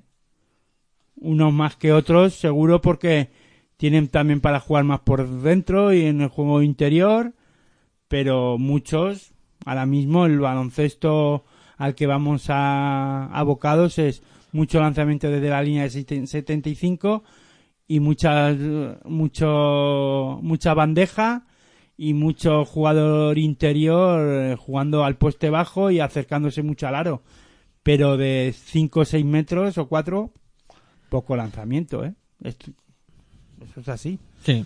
que nos guste o más o menos eso es otro debate Ya he visto ya algún equipo que ya por encima de 30 tiros de 3 y es verdad, te pones a repasar estadísticas y, y sí que la mayoría de esos equipos se van por encima de los 30 tiros de 3 por partido, que es una auténtica pasada. Pero es que hablas tú de, de, de Guipúzcoa Basket, pero su rival, que era Obradoiro, 27 lanzamientos. Eh, de, de la línea 675, es 34 en este caso del Teco. Sí, solo a 7. Sí, lo miras así y dices, pues que solo hasta 7 lanzamientos. Muy bien Andreas Os, de, de Obradoiro, jugador que, que seguro que va a destacar muchísimo esta temporada. Y Singler, que parece que ya se va sumando también a la fiesta, pero sobre todo, y esto seguro que te gusta mucho, Aitor, eh, Pepe Pozas, eh, jugador clave en la victoria de, de Obradoiro. No sé por qué especialmente me tiene que gustar lo de Pepe Pozas. Porque sé que eres un jugador que te gusta. Bueno, un- no, no excesivamente. Es un jugador que ha hablado mucho de él en las últimas temporadas y he hablado mucho en las últimas jornadas porque es un jugador llamado después de la, o en este caso después de la renovación no había tenido un partido destacado y he hablado mucho de él, incluso mal, pero porque pienso que es un jugador a tener en cuenta y es un jugador muy a tener en cuenta para su equipo. Porque es un jugador que pues eso que está eh, le renovaron para hacer un equipo alrededor de él no y que él fuera el, el jugador que pudiera guiar a, a a cotas más altas. Bueno pienso que después de la renovación es un jugador que se ha estancado. No es no está siguiendo la progresión que parecía que podía seguir por lo menos yo lo veo así pero de ahí que no sé de dónde habrás sacado tú que es un jugador que me gusta hombre me gustan muchos ¿Lo jugadores ficharías para tu equipo? para mi equipo Sí. si lo tuve- si yo fuera entrenador ¿por qué no? es un jugador ACB ¿no? y a nivel ACB pero de ahí a que me guste Va un mundo. a que no te quiero decir es que lo pones como si fuera uno de los jugadores pref- preferidos por mí. No es un jugador más que de los que me de otros tantos que me gustan. Bueno, mis predilecciones van por otro lado pero no en, la, en el base. Es que a mí los bases me gustan pero tampoco sean no sé, eh, es más de hombres altos, de, no sé. de los pibos. sí algo así pero vamos Bueno, Eh, sé que los bases son importantes Sí. en un equipo de baloncesto pero los pibos son más determinantes, eso está claro. No Eh, sé, ah, no, es que no se trata de eso, pero vamos, que no es el momento de debatir sobre Cada eso. uno tiene su función. Eh, Iberostar Tenerife 86, Tecniconta Zaragoza 88. Buf, aquí otro de esos resultados que yo no me lo esperaba. La verdad es que no me lo esperaba. Eh, Iberostar Tenerife había comentado que estaba jugando bien las últimas jornadas, que era un equipo que parecía que iba al alza. Pues no será por la derrota, es que la- los dos partidos que ha tenido en casa los ha perdido. Los dos últimos Los los ha dos perdido. últimos. Sí, sí. Entonces, que después de la derrota con estudiantes, ¿qué es capaz de ganar? Bueno, son rachas, es un partido más, no sé. Que va quinto, sí, pero yo creo que es, es un, ju- un equipo irregular, pero que, bueno, es un equipo que cuando no le entra de tres, pues lo pasa mal. Es un poco a, a semejanza de que Guipúzcoa Basket, por ejemplo. Si hablamos, si el te- ahora que hablábamos hace nada del tema de los triples. Bueno, pues igual que cualquier equipo, ¿no? Es que tampoco, lo que pasa que claro, pues en este caso Teniconta Zaragoza tiene un juego interior que a mí preferiblemente pues me gusta bastante que no está siendo o no están teniendo la suerte que que deberían de te- haber tenido o al menos mm, por- bajo mi punto de vista. Pero Teniconta Zaragoza es un equipo que debe de estar más arriba de lo que está. Y lo y lo vamos a ver.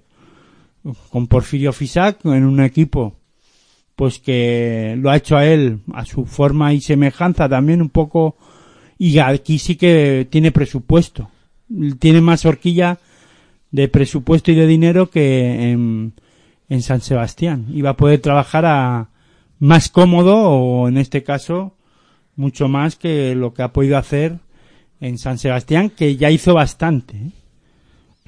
Hombre, aquí tiene perros viejos, ¿no? Como, como Fran Vázquez. Yo a mí me gustaría decir los jugadores con experiencia y veteranos, Sí, más bueno, que perros perros viejos. viejos puede sonar mal, ¿no? No. Sí, pero es verdad. eh, mí gente, me con suena mal, no lo sé. gente con experiencia y, y que se las sabe todas, ¿no? En esto de la Liga Andesa ACB. Además, Fran Vázquez es jugador de Iberostar Tenerife, Sí, señor. por- como dato. Sí, pues hay ocho puntos, contribuyó bastante en el juego interior, pero sobre todo hay que ensalzar la figura de Radovic, que, complicó mucho a, la defensa interior de- del conjunto canario, le- les puso muchas dificultades eh, y pues con una gran anotación Ra- Radovic pues complicó la cosa sobremanera. Hay que decir que los últimos, a ver, Tenerife eh, está, le está pasando una cosa en los últimos partidos en la que Javier Beirán está empezando a encontrar un nivel de juego eh, muy bueno, eh, cercano al mejor Javier Beirán que hemos visto en la Liga Andesa CB y el equipo eh, no termina de acompañarlo, ¿no? En, ese tránsito hacia mejoría de Javier Beirán, por ejemplo, Mafaden se ha estancado en, los últimos, en los últimos partidos, que está siendo un hombre muy importante. Eh, el juego interior, Iverson, Colton Iverson da una de cal, otra de arena. No sé, es mm, muy irregular, como creo que has dicho tú, No, antes. he dicho el equipo, no, yo no solo hablo Sí, de sí. un jugador. Yo me refiero al equipo en, en general también, sí, muy, muy irregular, ¿no? Como que no terminan de encajar todas las piezas al mismo tiempo para realizar un juego muy Bueno, pero es que con todo con ello van quintos. O sea, si, si llegaran y llegan en algún momento a, a lo que tú dices, a encajar todas las piezas, pues no sé hasta dónde puede llegar este equipo. Ya te digo, o sea, no es- pero es que ah, no es preocupante lo de Iberostar Tenerife. Iberostar Tenerife también siempre ha sido un equipo, pues eso, eh, irregular en momentos y de rachas y de y de dinámicas y bueno en este caso en su propia pista está sufriendo pero fuera de casa es un equipo peligroso ¿por qué? porque tira mucho de tres y cuando le entra pues cuidado es un equipo peligroso en ese aspecto el día que no le entra y el día que el juego interior no tampoco está bien pues como cualquier equipo de la liga andesa pues lo pasa mal y, llega a perder ¿no? y en este caso pues pierde ¿Qué sorpresa? Para mí, para nada es sorpresa que Teniconta Zaragoza en Tenerife. ¿Por qué? Si tiene jugadores eh, con mucha experiencia y jugadores que te hacen daño, como Fran Vázquez o como el, oh, Radovic, que acabas de comentar tú. Radovic, eh, tremendo, o sea, me gustó mucho, me, me ha gustado mucho en este, en este partido, eh, Radovic.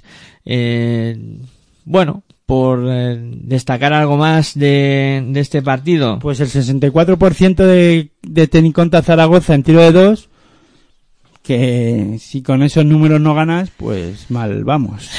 Son unos números excepcionales, ¿no? Y, ahí también, pues Radovic tuvo gran parte de la culpa de, de esto, aunque no fue el último, el único, ¿eh? Que contribuyeron más. Eh, victoria del eh, Divina Seguro Juventud ante Movistar Estudiantes por 69-83. Bueno, debutaba Alessandro iba a comentar, ¿no? Eh, toda la semana hablando de Gentile, Gentile, Gentile. Pues claro, desvío de atención y varapalo para, para Gentile y para estudiantes.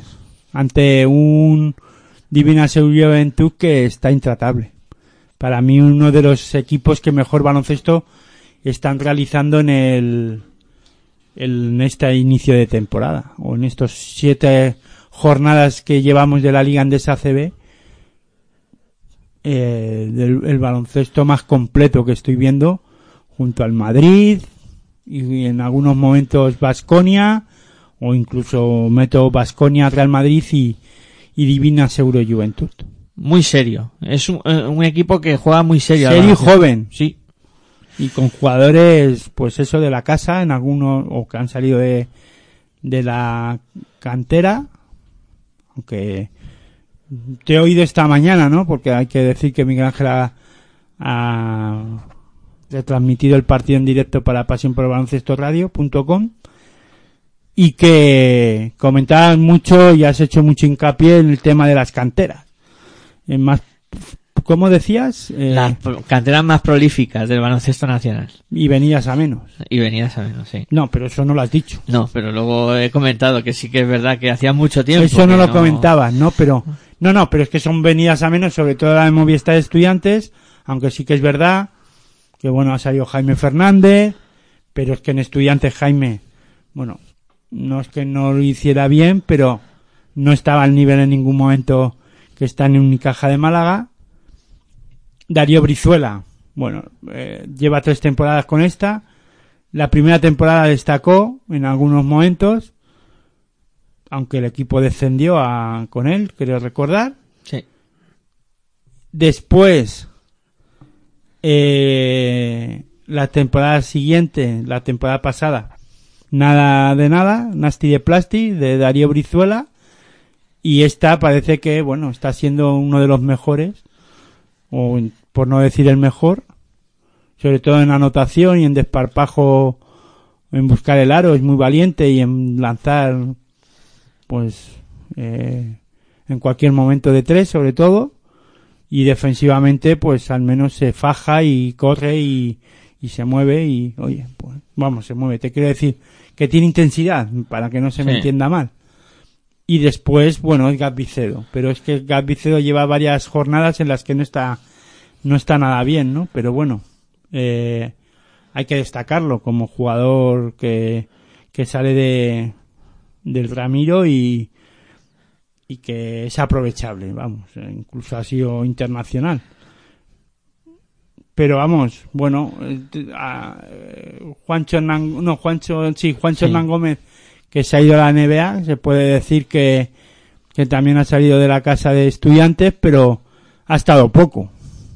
Aunque, bueno, eh, también se puede poner la medalla al club estudiantil, con que tiene un jugador en, en la NBA, como Juancho Hernán Gómez, que tampoco es que esté jugando mucho, creo, pero bueno, pues ahí está. Sí.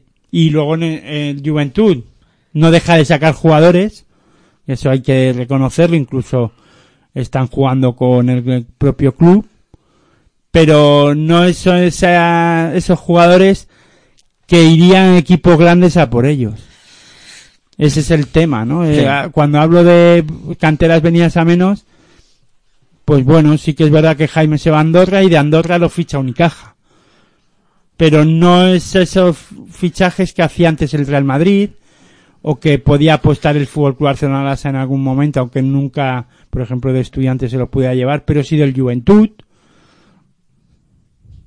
Y, y también sin, eh, hombre, ahora, ahora con esto de las ventanas, pues sí que es verdad que jugadores de estudiantes están yendo a la selección.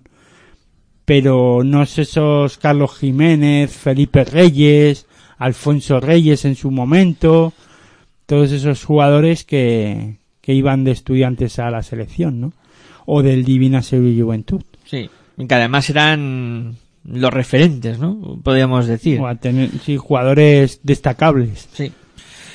Eh, bueno, decía que... Y hablando del partido, pues Gentile, pues su inicio, pues regu- irregular, ¿no? O regular, o, o inicio bueno en el partido, pero al final se diluye como el equipo. se diluye y, y con muchos problemas, sobre todo para defender, ¿no? Eh, El físico también hace mucho. Sí. Es un jugador que viene de estar parado, sin un equipo. sí, Hay que darle tiempo al tiempo, ¿no? se le ha notado muchísimo porque Dawson, que era el jugador que estaba con él, le superaba en todos los, en todas las entradas a canasta y ahí Gentile ha sufrido muchísimo. Y que es cierto que es un jugador que tiene una clase excepcional, eso no, no lo vamos a descubrir ahora. Y que si el físico le acompaña y va entrando en forma y poco a poco va eh, cogiendo confianza, seguro que va a dar grandes alegrías a la afición colegial. El problema que tiene estudiantes, yo creo que, que ahora mismo por dentro, es eh, un equipo muy, muy, muy flojito, muy flojito, diría yo.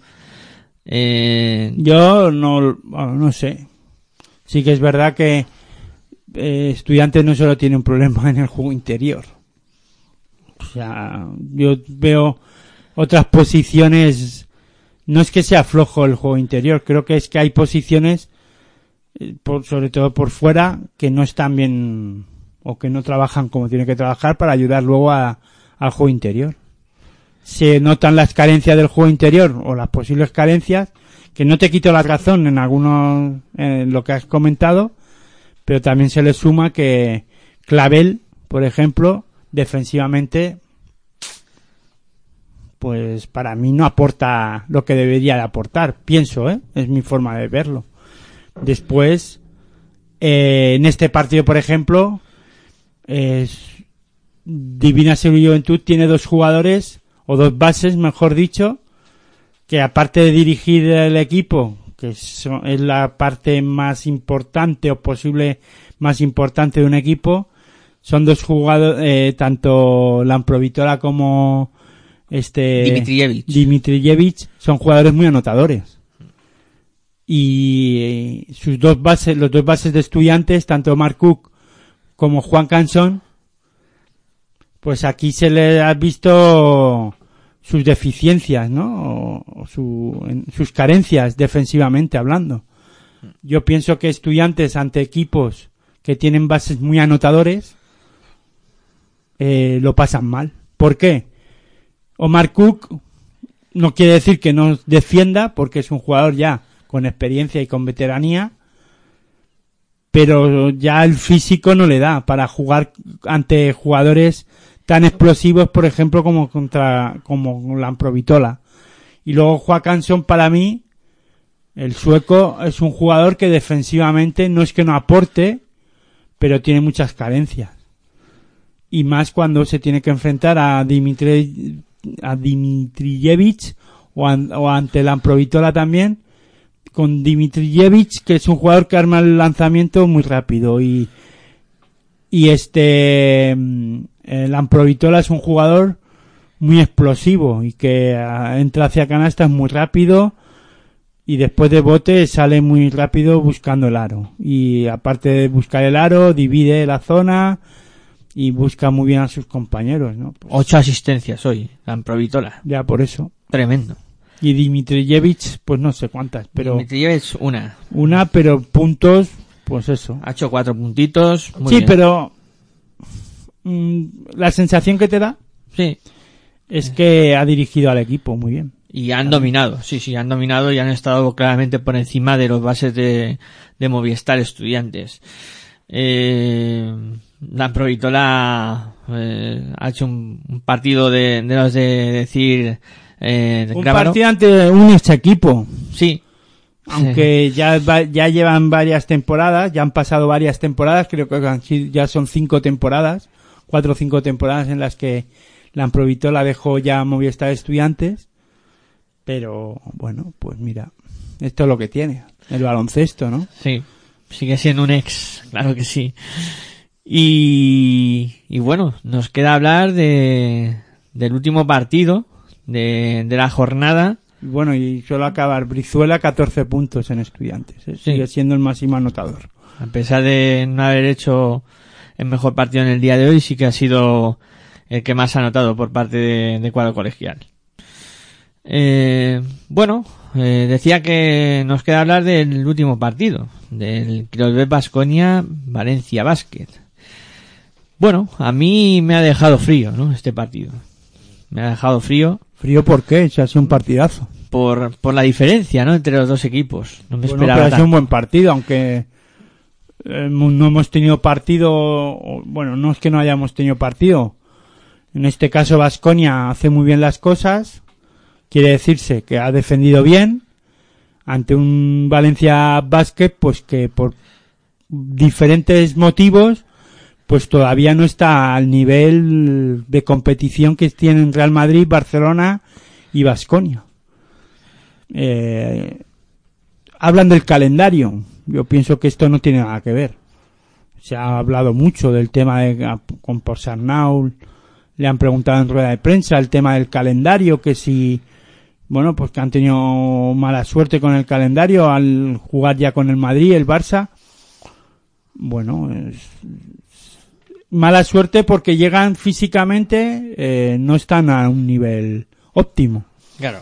tanto por las bajas que tienen, que ya habla- hemos hablado mucho, y ya no es, para mí, ya no es excusa, porque esto puede decirlo en algún momento, pero es que claro, si sabes que son eh, jugadores lesionados de larga duración, que poco a poco ya va, ha comentado también por Sarnau, que poco a poco va a ir recuperándolos. Yo creo que ya esta semana hay algún jugador que se va a ir incorporando, por lo que ha comentado por Sarnau. No han dado nombres, o sea que no puedo decir qué jugadores o qué jugador es el que va- se va a ir incorporando poco a poco a- ya a la rotación de, del equipo de Valencia Basket, pero eh, yo creo que ya no es excusa.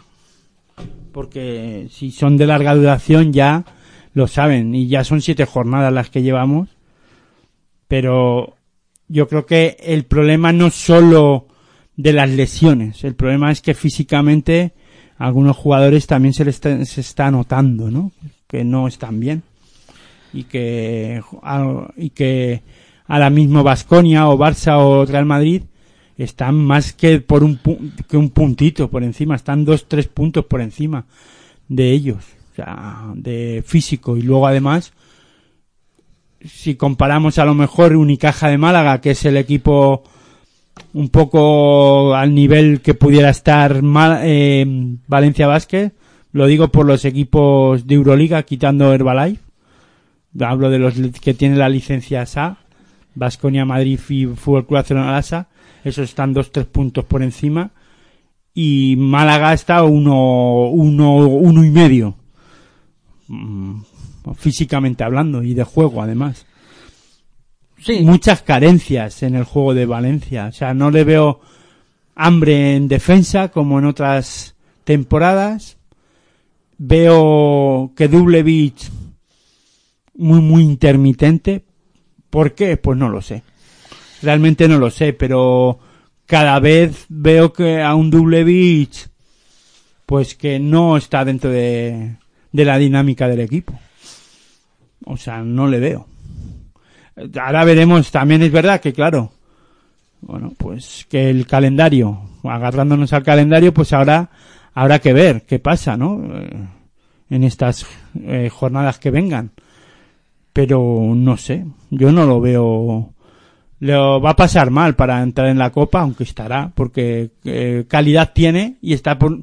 Claro, o sea, solo a poco que haga, porque lo, contra el, claro, viendo las plantillas de los demás equipos de ACB, pues va a ser interesante ver a ver qué es capaz de hacer Valencia, ¿no? Pero sí que está en un momento complicado. Todo lo En contrario. una situación complicada, perdón. Sí, todo lo contrario que Vasconia, ¿eh? Vasconia ha cogido una velocidad de crucero muy, muy importante y ahora mismo es un equipo que le sale, yo creo que todo, ¿eh? Todo lo que intente le sale y, y está todos los jugadores además súper involucrados y todos eh, haciéndolo muy bien. Pues es que yo no lo veo así tan idílico. Es verdad que ganan, y por bastante diferencia. Llevamos partidos diciendo de 30, de 20, de tal. Hoy, por ejemplo, con- o en el partido de esta séptima jornada contra Valencia Basket de 21. Pero tiene muchos problemas también Vasconia. Sí que es verdad que lo suple con intensidad defensiva y eso es de alabar y es de digno de ver en algún momento porque hemos visto grandes defensas hoy ante Valencia Basket con defensas en ayuda, dos contra uno o trap, ¿no? Llaman trap, pero eh, concediendo muchos rebotes ofensivos que Valencia Basket no ha no ha aprovechado para hacer daño al equipo vasconista y con unos porcentajes de lanzamiento de tres que también ha comentado Pedro Martínez en rueda de prensa que no le preocupa no le preocupa porque gana Claro. el cuento cambiaría de otra manera. claro y se agarraría a decir bueno es que no nos entra el triple tal y ya andamos algo preocupados aunque la racha cambiará tal lo que sea no pero mientras el de dos funcionen y Sengeila por dentro esté bien y Pourier defienda como está defendiendo eh, Foyman o Boyman o Poisman o como como se Fofman, Fofman, Fosman, ¿no? En alemán. en alemán. Pues trabaje también como está trabajando y luego eh, Marceliño Huerta, por ejemplo, tenga los el partido que ha tenido hoy, pues a lo- en anotación y en, en anotación finalmente ha hecho 10 puntos, 10-12 puntos. Vamos, ha hecho dobles figuras. 11 eh, asistencias. 11 asistencias y 10 puntos, 10 puede puntos, ser. sí señor. La última hora ha conseguido anotar dos puntos y, y llegar a esas dobles figuras. Bueno, pues. Y mientras Jason Granger, aunque hoy no ha estado destacado, pero también estén bien. Y este. El otro base, el argentino, Bildoza. Bildoza, note los triples que, que anota en algunos momentos, pues.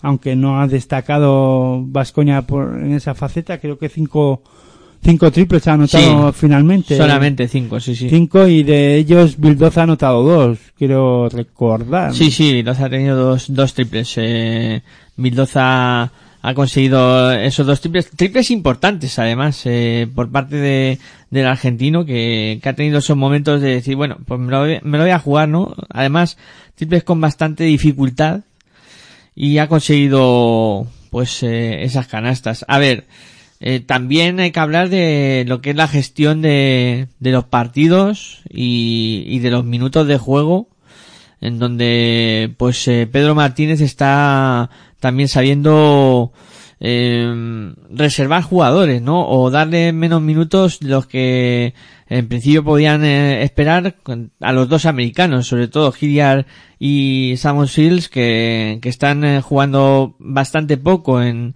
en la liga Endesa ACB. Mm, creo que porque eh, Pedro Martínez ve que no es eh, absolutamente necesario que, jueguen en partidos en los que pues evidentemente tienen mucha ventaja en el marcador.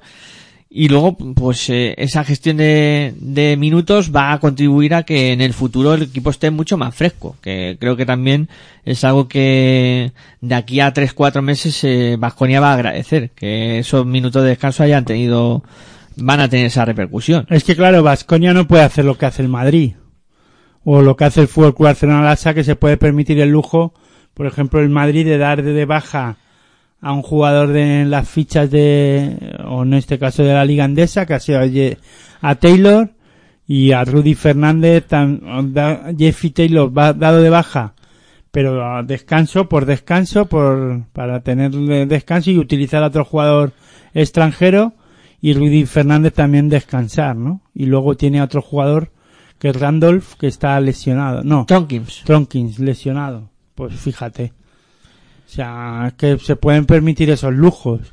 Vasconia, aunque tenga un presupuesto aceptable o de los mejores también dentro de la CB, pero está muy por debajo de Fútbol Club Barcelona y de y de Real Madrid. Pues que ahora mismo Vasconia al menos lle- llevo varias temporadas ya o se lleva hablando de que necesita un un jugador algo más fiable desde el lanzamiento exterior. pero es que hay que encontrarle y aparte de encontrarle hay que pagarle. Eso vale dinero. Vale dinero, entonces claro, eh, y no lo hace, no lo hace o no trae un jugador o no puede traer un jugador así muy fiable porque no, porque vale, como tú dices, mucho dinero y no lo tiene. Vasconia tiene que hacer muchos números también, ¿eh? Para llegar a competir al nivel que está compitiendo en Euroliga durante varias temporadas y en ACB. Sí. Eso sí, que tienen un, un presupuesto por encima de muchos equipos de la ACB, que con esto no estoy diciendo que, que Vasconia no tenga un alto presupuesto. Pero a comparación de los grandes de Europa y de los grandes de ACB, pues está incluso por debajo de Valencia Basket, diría yo. Sí. Podría, Valencia. o, o muy parecido. Ahí estarán a la par, pero yo creo que un poquito por encima sí que estará Valencia Vázquez en, en ese aspecto, ¿no? Eh, bueno, un gran partido, gran victoria de un Vasconia que, que va lanzadísimo y que se ha situado líder de la competición. Es que claro, eh, la derrota del Barça y del Madrid le colocan líder, empatado, pero por diferencia de puntos, ahora mismo comandando la, la clasificación. Lo que hay que ver ahora es Valencia Basket a ver cómo reacciona. Después de esta derrota, creo que va a Tenerife a cansa a pista del de Valencia Basket y luego Valencia Basket viajaba a, otra A Manresa. a o va a Manresa. Va Manresa y luego Tenerife. Va Manresa, es que claro, va Manresa a Valencia, que es diferente, ya no, ya estamos cambiando.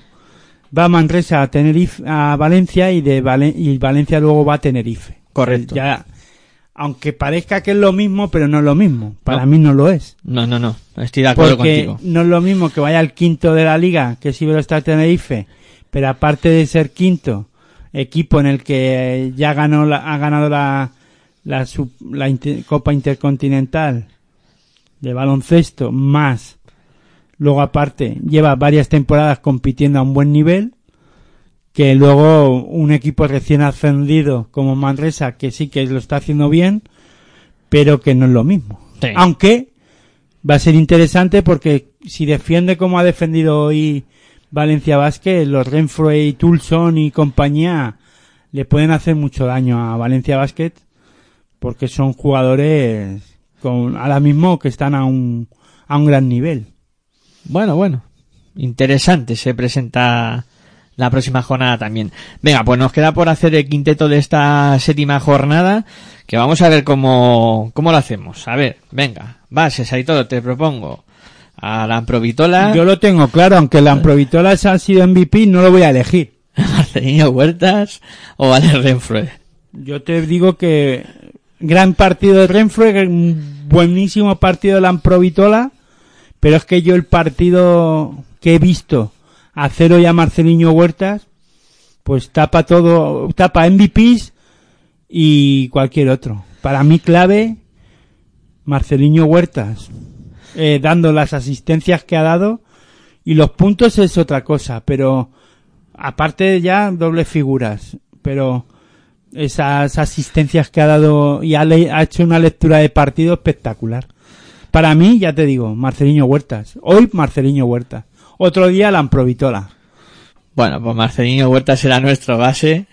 Bien argumentado ahí por parte de, de Aitor. Señales horarias de la una de la Y madrugada. ojo que no desmerezco lo que ha hecho la Amprovitola o lo que ha O hecho lo de Ren- Renfre, no, no. o Para pero nada. para mí hoy un clinic ha dado Marceliño Huertas. Eh, bueno, yo tengo para elegir de escoltas aquí a Vitali, Dawson o Seibutis. Eh, La ah no. Aprovitola.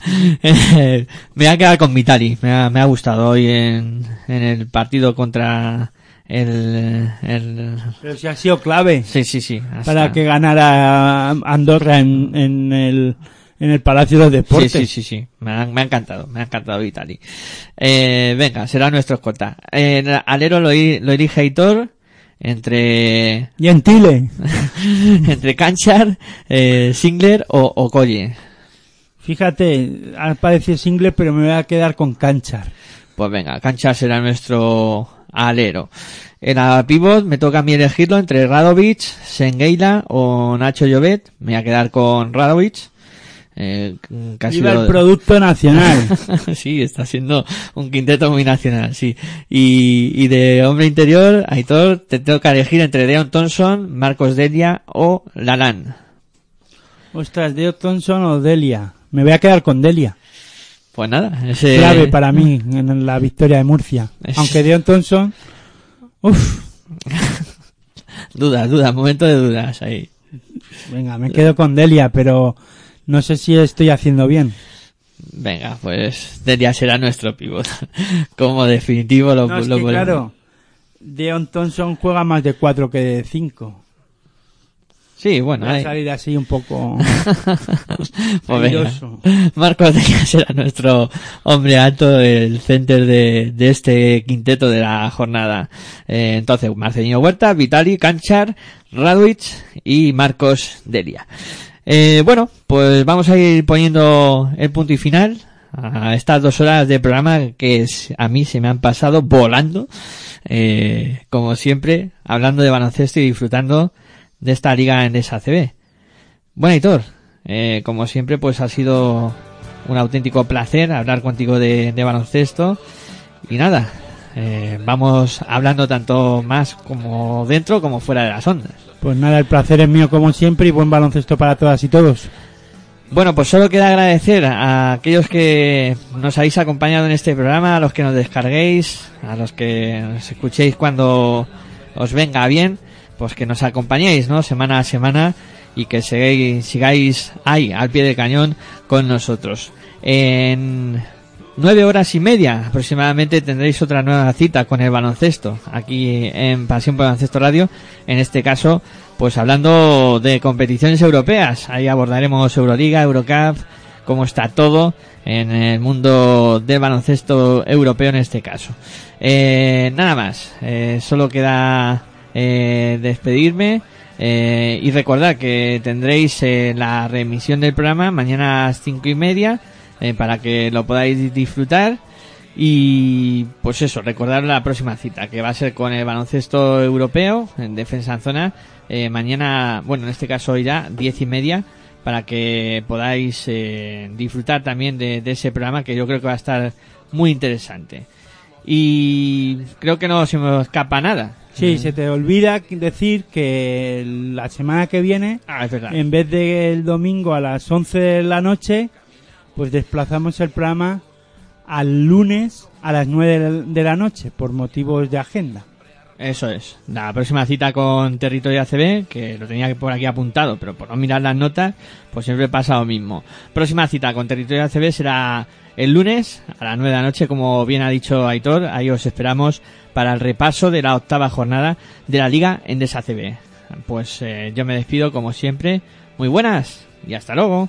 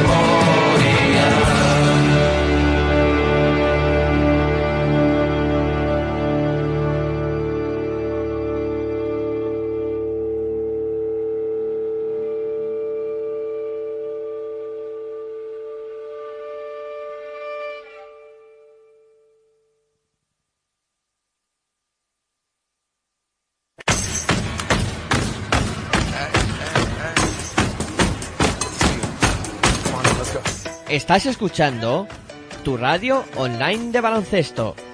Pasión por el baloncesto radio.